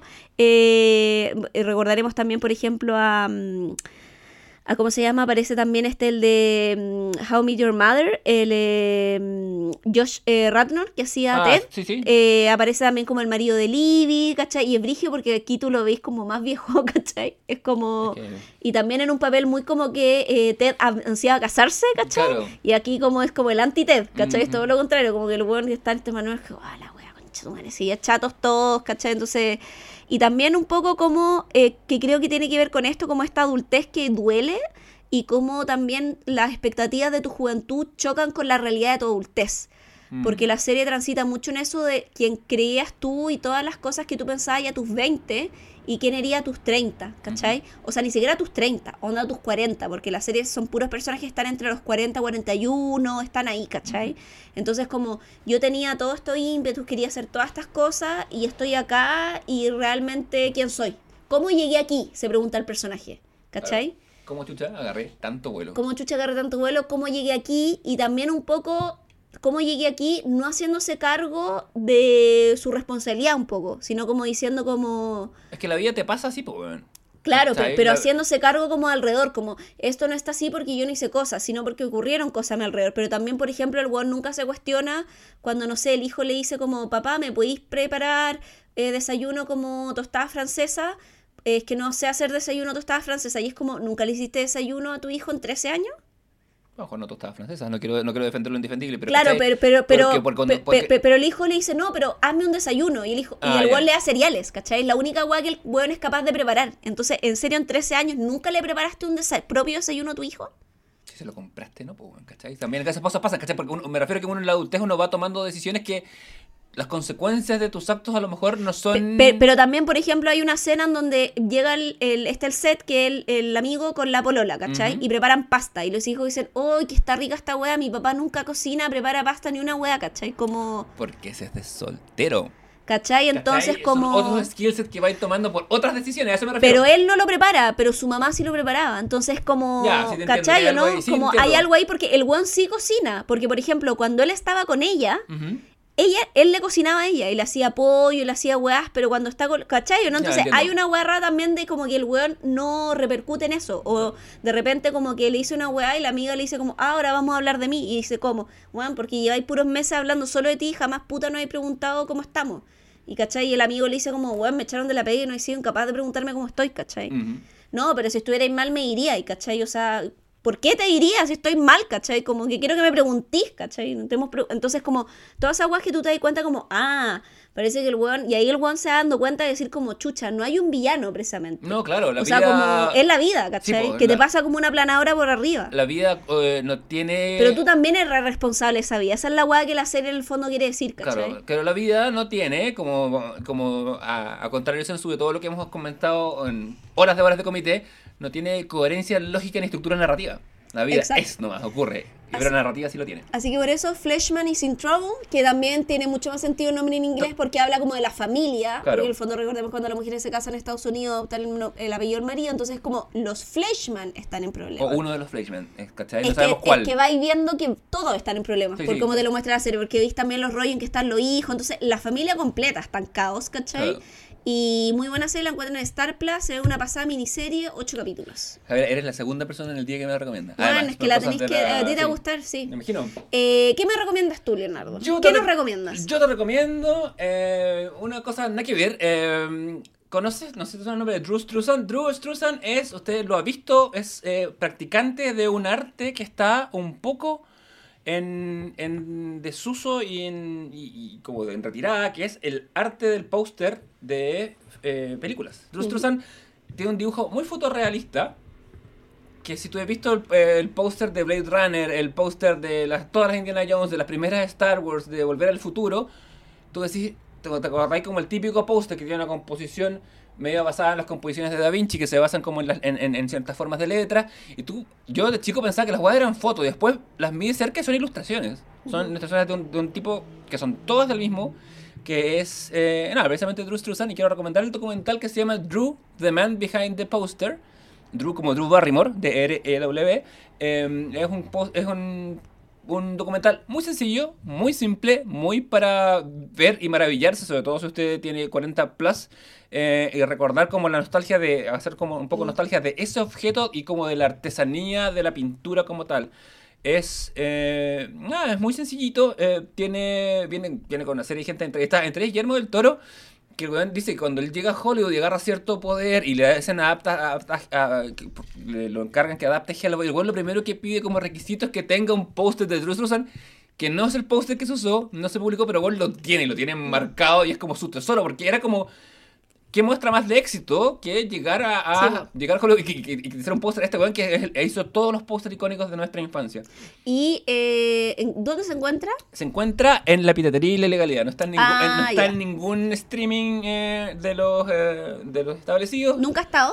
No, nunca ha estado. Eh, Yo pensé que por ahí había estado en HBO o algo así, más no. eh, Sí, porque es muy como que podría estar en ese catálogo. Sí, es muy así, porque tiene, tiene esas Mm. cosas. eh, pero nada, como puta, Volver al Futuro, eh, no sé, ET, la película de los Muppets, inclu- incluso eh, Un Príncipe en Nueva York, el póster original es- es- y es una... Qué buena película, weón. Sí. eh, puta que son buenas las películas de Murphy los 80. Yo te he Bueno. contado que De Mendigo Millonario es una película que, que me costó el promedio en mi magíster. No, además por, que por hablar de esa película me bajaron el promedio, pero no toda importa, valió. la... eh, eh, puta, son muy buenas. Sí, todas sí. las películas de Eddie Murphy en los 80. Podríamos Sí. hacer un especial de Eddie Murphy alguna vez. Podríamos hacer una especial de Mm. Eddie Murphy. Sí, Eddie Murphy lo vale, en mucho sentido. Em, Pero yo incluiría Shrek en ese especial. Ah, vaya. Eh, conversémoslo. ¿Tú no eres de Shrek? No soy truquista. No. Oh, por- yo soy truquista. No, weón. me imagino, es que tenemos, tenemos la diferencia de justa. Para que, para que no me. A mí no me. O sea, la encuentro buena. Pero. Pero cuando voy a, cuando, eh, cuando entro a ver, o sea, cuando veo Shrek, nunca me puedo decir, de- mi voz nunca me deja decir como, ahí está Eddie Murphy, eh, ahí está eh, Mike Myers, Ah, pero ahí es que está... tú la, yo las veía en latino, pues. Ah, dime si son latinos, dime si son latinos. Eh, no, yo la, pero la, es que me gustaba, me gusta, O gusta sea, en las inglés voces. también me gusta, pero en español es muy Botones de buena. gomita. Sí. Eh, no. no. sí, a mí como que, mm, como que, Pero me gusta más Shrek 2 que la 1. así dicen que es la mejor, pero es como, es Es que es que, muy buena, weón. Es que no tiene desperdicio la 2, una weón impresionante. es que el humor meta de Shrek es como uno, es como, es como cuando va en la, en la cúspide, yo, como mi generación va bajando el humor meta. Yo lo voy a retomar años después viendo Community. No sé, Ah, que también ya. que, que, que estaría para vacaciones también es un pendiente que tenemos. Sí, porque vi cuántas horas de Succession. No me Ya, arrepiento. pero- No me arrepiento de este amor. No, no, pero, sí. pero son. eh, son cuatro temporadas, 10 capítulos más o menos cada uno, son, ponle 40, son 39 capítulos de una hora. Vi como 39 horas de televisión y tú viste como 5 minutos de los Spookies. Sí. Eh, así que hay justicia para, justicia para, justicia para Leo. No, si va a terminar Spooky, después voy a ver Community. Pero. Gracias. Y con, pero eso, te- y con eso me doy por pagado en nuestras Pero tengo que terminar The Office primero. Que Ah, sí. Ya estoy en las, en las temporadas en que Michael Scott se va. Ya. Porque volvió Holly, así Eh, que ya está. Que es como este reno- Ah, en esa está ahí. En esa estoy. En la, séptima. Sí, me quedan dos nomás. Po. Sí. Estoy ya llegando al final de la séptima. Pero es lo más difícil lo que te queda. Como Sí. la, la, la, parte que el camino se pone más empinado. Sí, la parte en que el camino se pone más empinado. Pero ya llegué- pasé el pic, pues pasé Idris Elba, weón. Sí, no. Que esos eh, capítulos eh, son a toda raja, weón. Los Puta. con Idris Elba, toda esa parte, como cuando la empresa la compra Katie Bates, también es bacán. También, sí, de Michael El- Scott Paper Company es un buen y capítulo. el personaje de Katie Bates es bacán también. Sí, con esos galgos y todo. Weón, cuando- que son unas vacas, o sea, son, sorry, son unos caballos, son animales, sí, pa'l son- sí. gigantes y los tiene ahí muy sentados. ¿no? Me dice, cuídame los perros, van a estar en un comercial la próxima semana. Es bacán. Onda de Eh. No, sí. No, Eh, estoy en la, sí, en la, ya. los ojos se hace más rudo, pero bueno. Bueno, vamos, entonces- entonces, ¿tu recomendado? Mi ¿Puedo recomendado es eh, Drew, The Man Behind the Poster. El tuyo es Fleshman is in trouble. Que yo le pasa a Toby, traducida Sí. al español. Que Shusha le pasa a todo y que la pueden encontrar en Star Plus. Y hablando de Toby, nos vamos a despedir con, el, la, peli- con la canción que, con la que termina Spider-Man 2. ¿Acaso la mejor película de Spider-Man de la historia? Con ambos actores. Y nos vemos ociosos la próxima semana en nuestro especial de Barry. Barry, Barry y Barry. Hace poco escuchaba como el, precisamente al weón de... ¿Cómo se llama? Eh, weón de Ted Lasso, al barba, a Brett Goldstein entrevistando a Bill Hader y, y, Brett, y Brett Goldstein dice como Barry, Barry y Bill Hader, Barry, con su acento muy Midwestern. sí, no joja, un- en nuestros corazones. No joja. Eh, cerremos acta, Leonardo. Muy bien, eh, presente. Javier Isabel, Presente. ¿Aristóteles? Ay, no. mi serie Juan Gabriel. Durmiendo a pata suelta. suelta en cosas que ustedes podrán ver en nuestro Instagram. Nos vemos la semana ocioses. Chao, chao. Chao, chao, que tengan bien la semana. Soy Maguire, you're officially vindicated. Like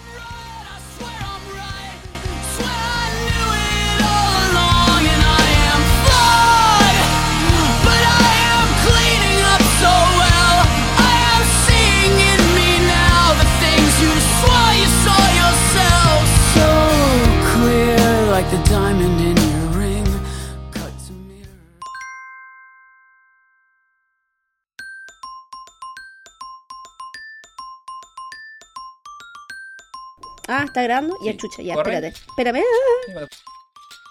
Ese weón. Ese weón falleció. ¿Qué le pasó de gato? ¿Qué? Flash la voy a tener que ver allá. Mira, nada, quiero, quiero, quiero ver Spider-Man de nuevo antes que ver esas cosas. Eh, Mírala, se está quemando. Javier datos. Ah, me quedar bien, quiero Me quedar bien. El poder de la edición. ¿Quién es Mr. Hegemonía 2023? ¿Está bien? ¿Está bien? Oye, pero ¿cómo? Pero esas patas, mira. ¿Qué es esto? ¿Qué es esto? Tuvo con un traje y se volvió un ángel de weón. pero una wea así. ¿De dónde saliste vos? Batman, esa faces. Pero bueno, falta Superman, weón. Creo que somos todos o Batman o la Mujer Maravilla. Sí. Como que no, esta no hemos vuelto eso, nos falta ese balance.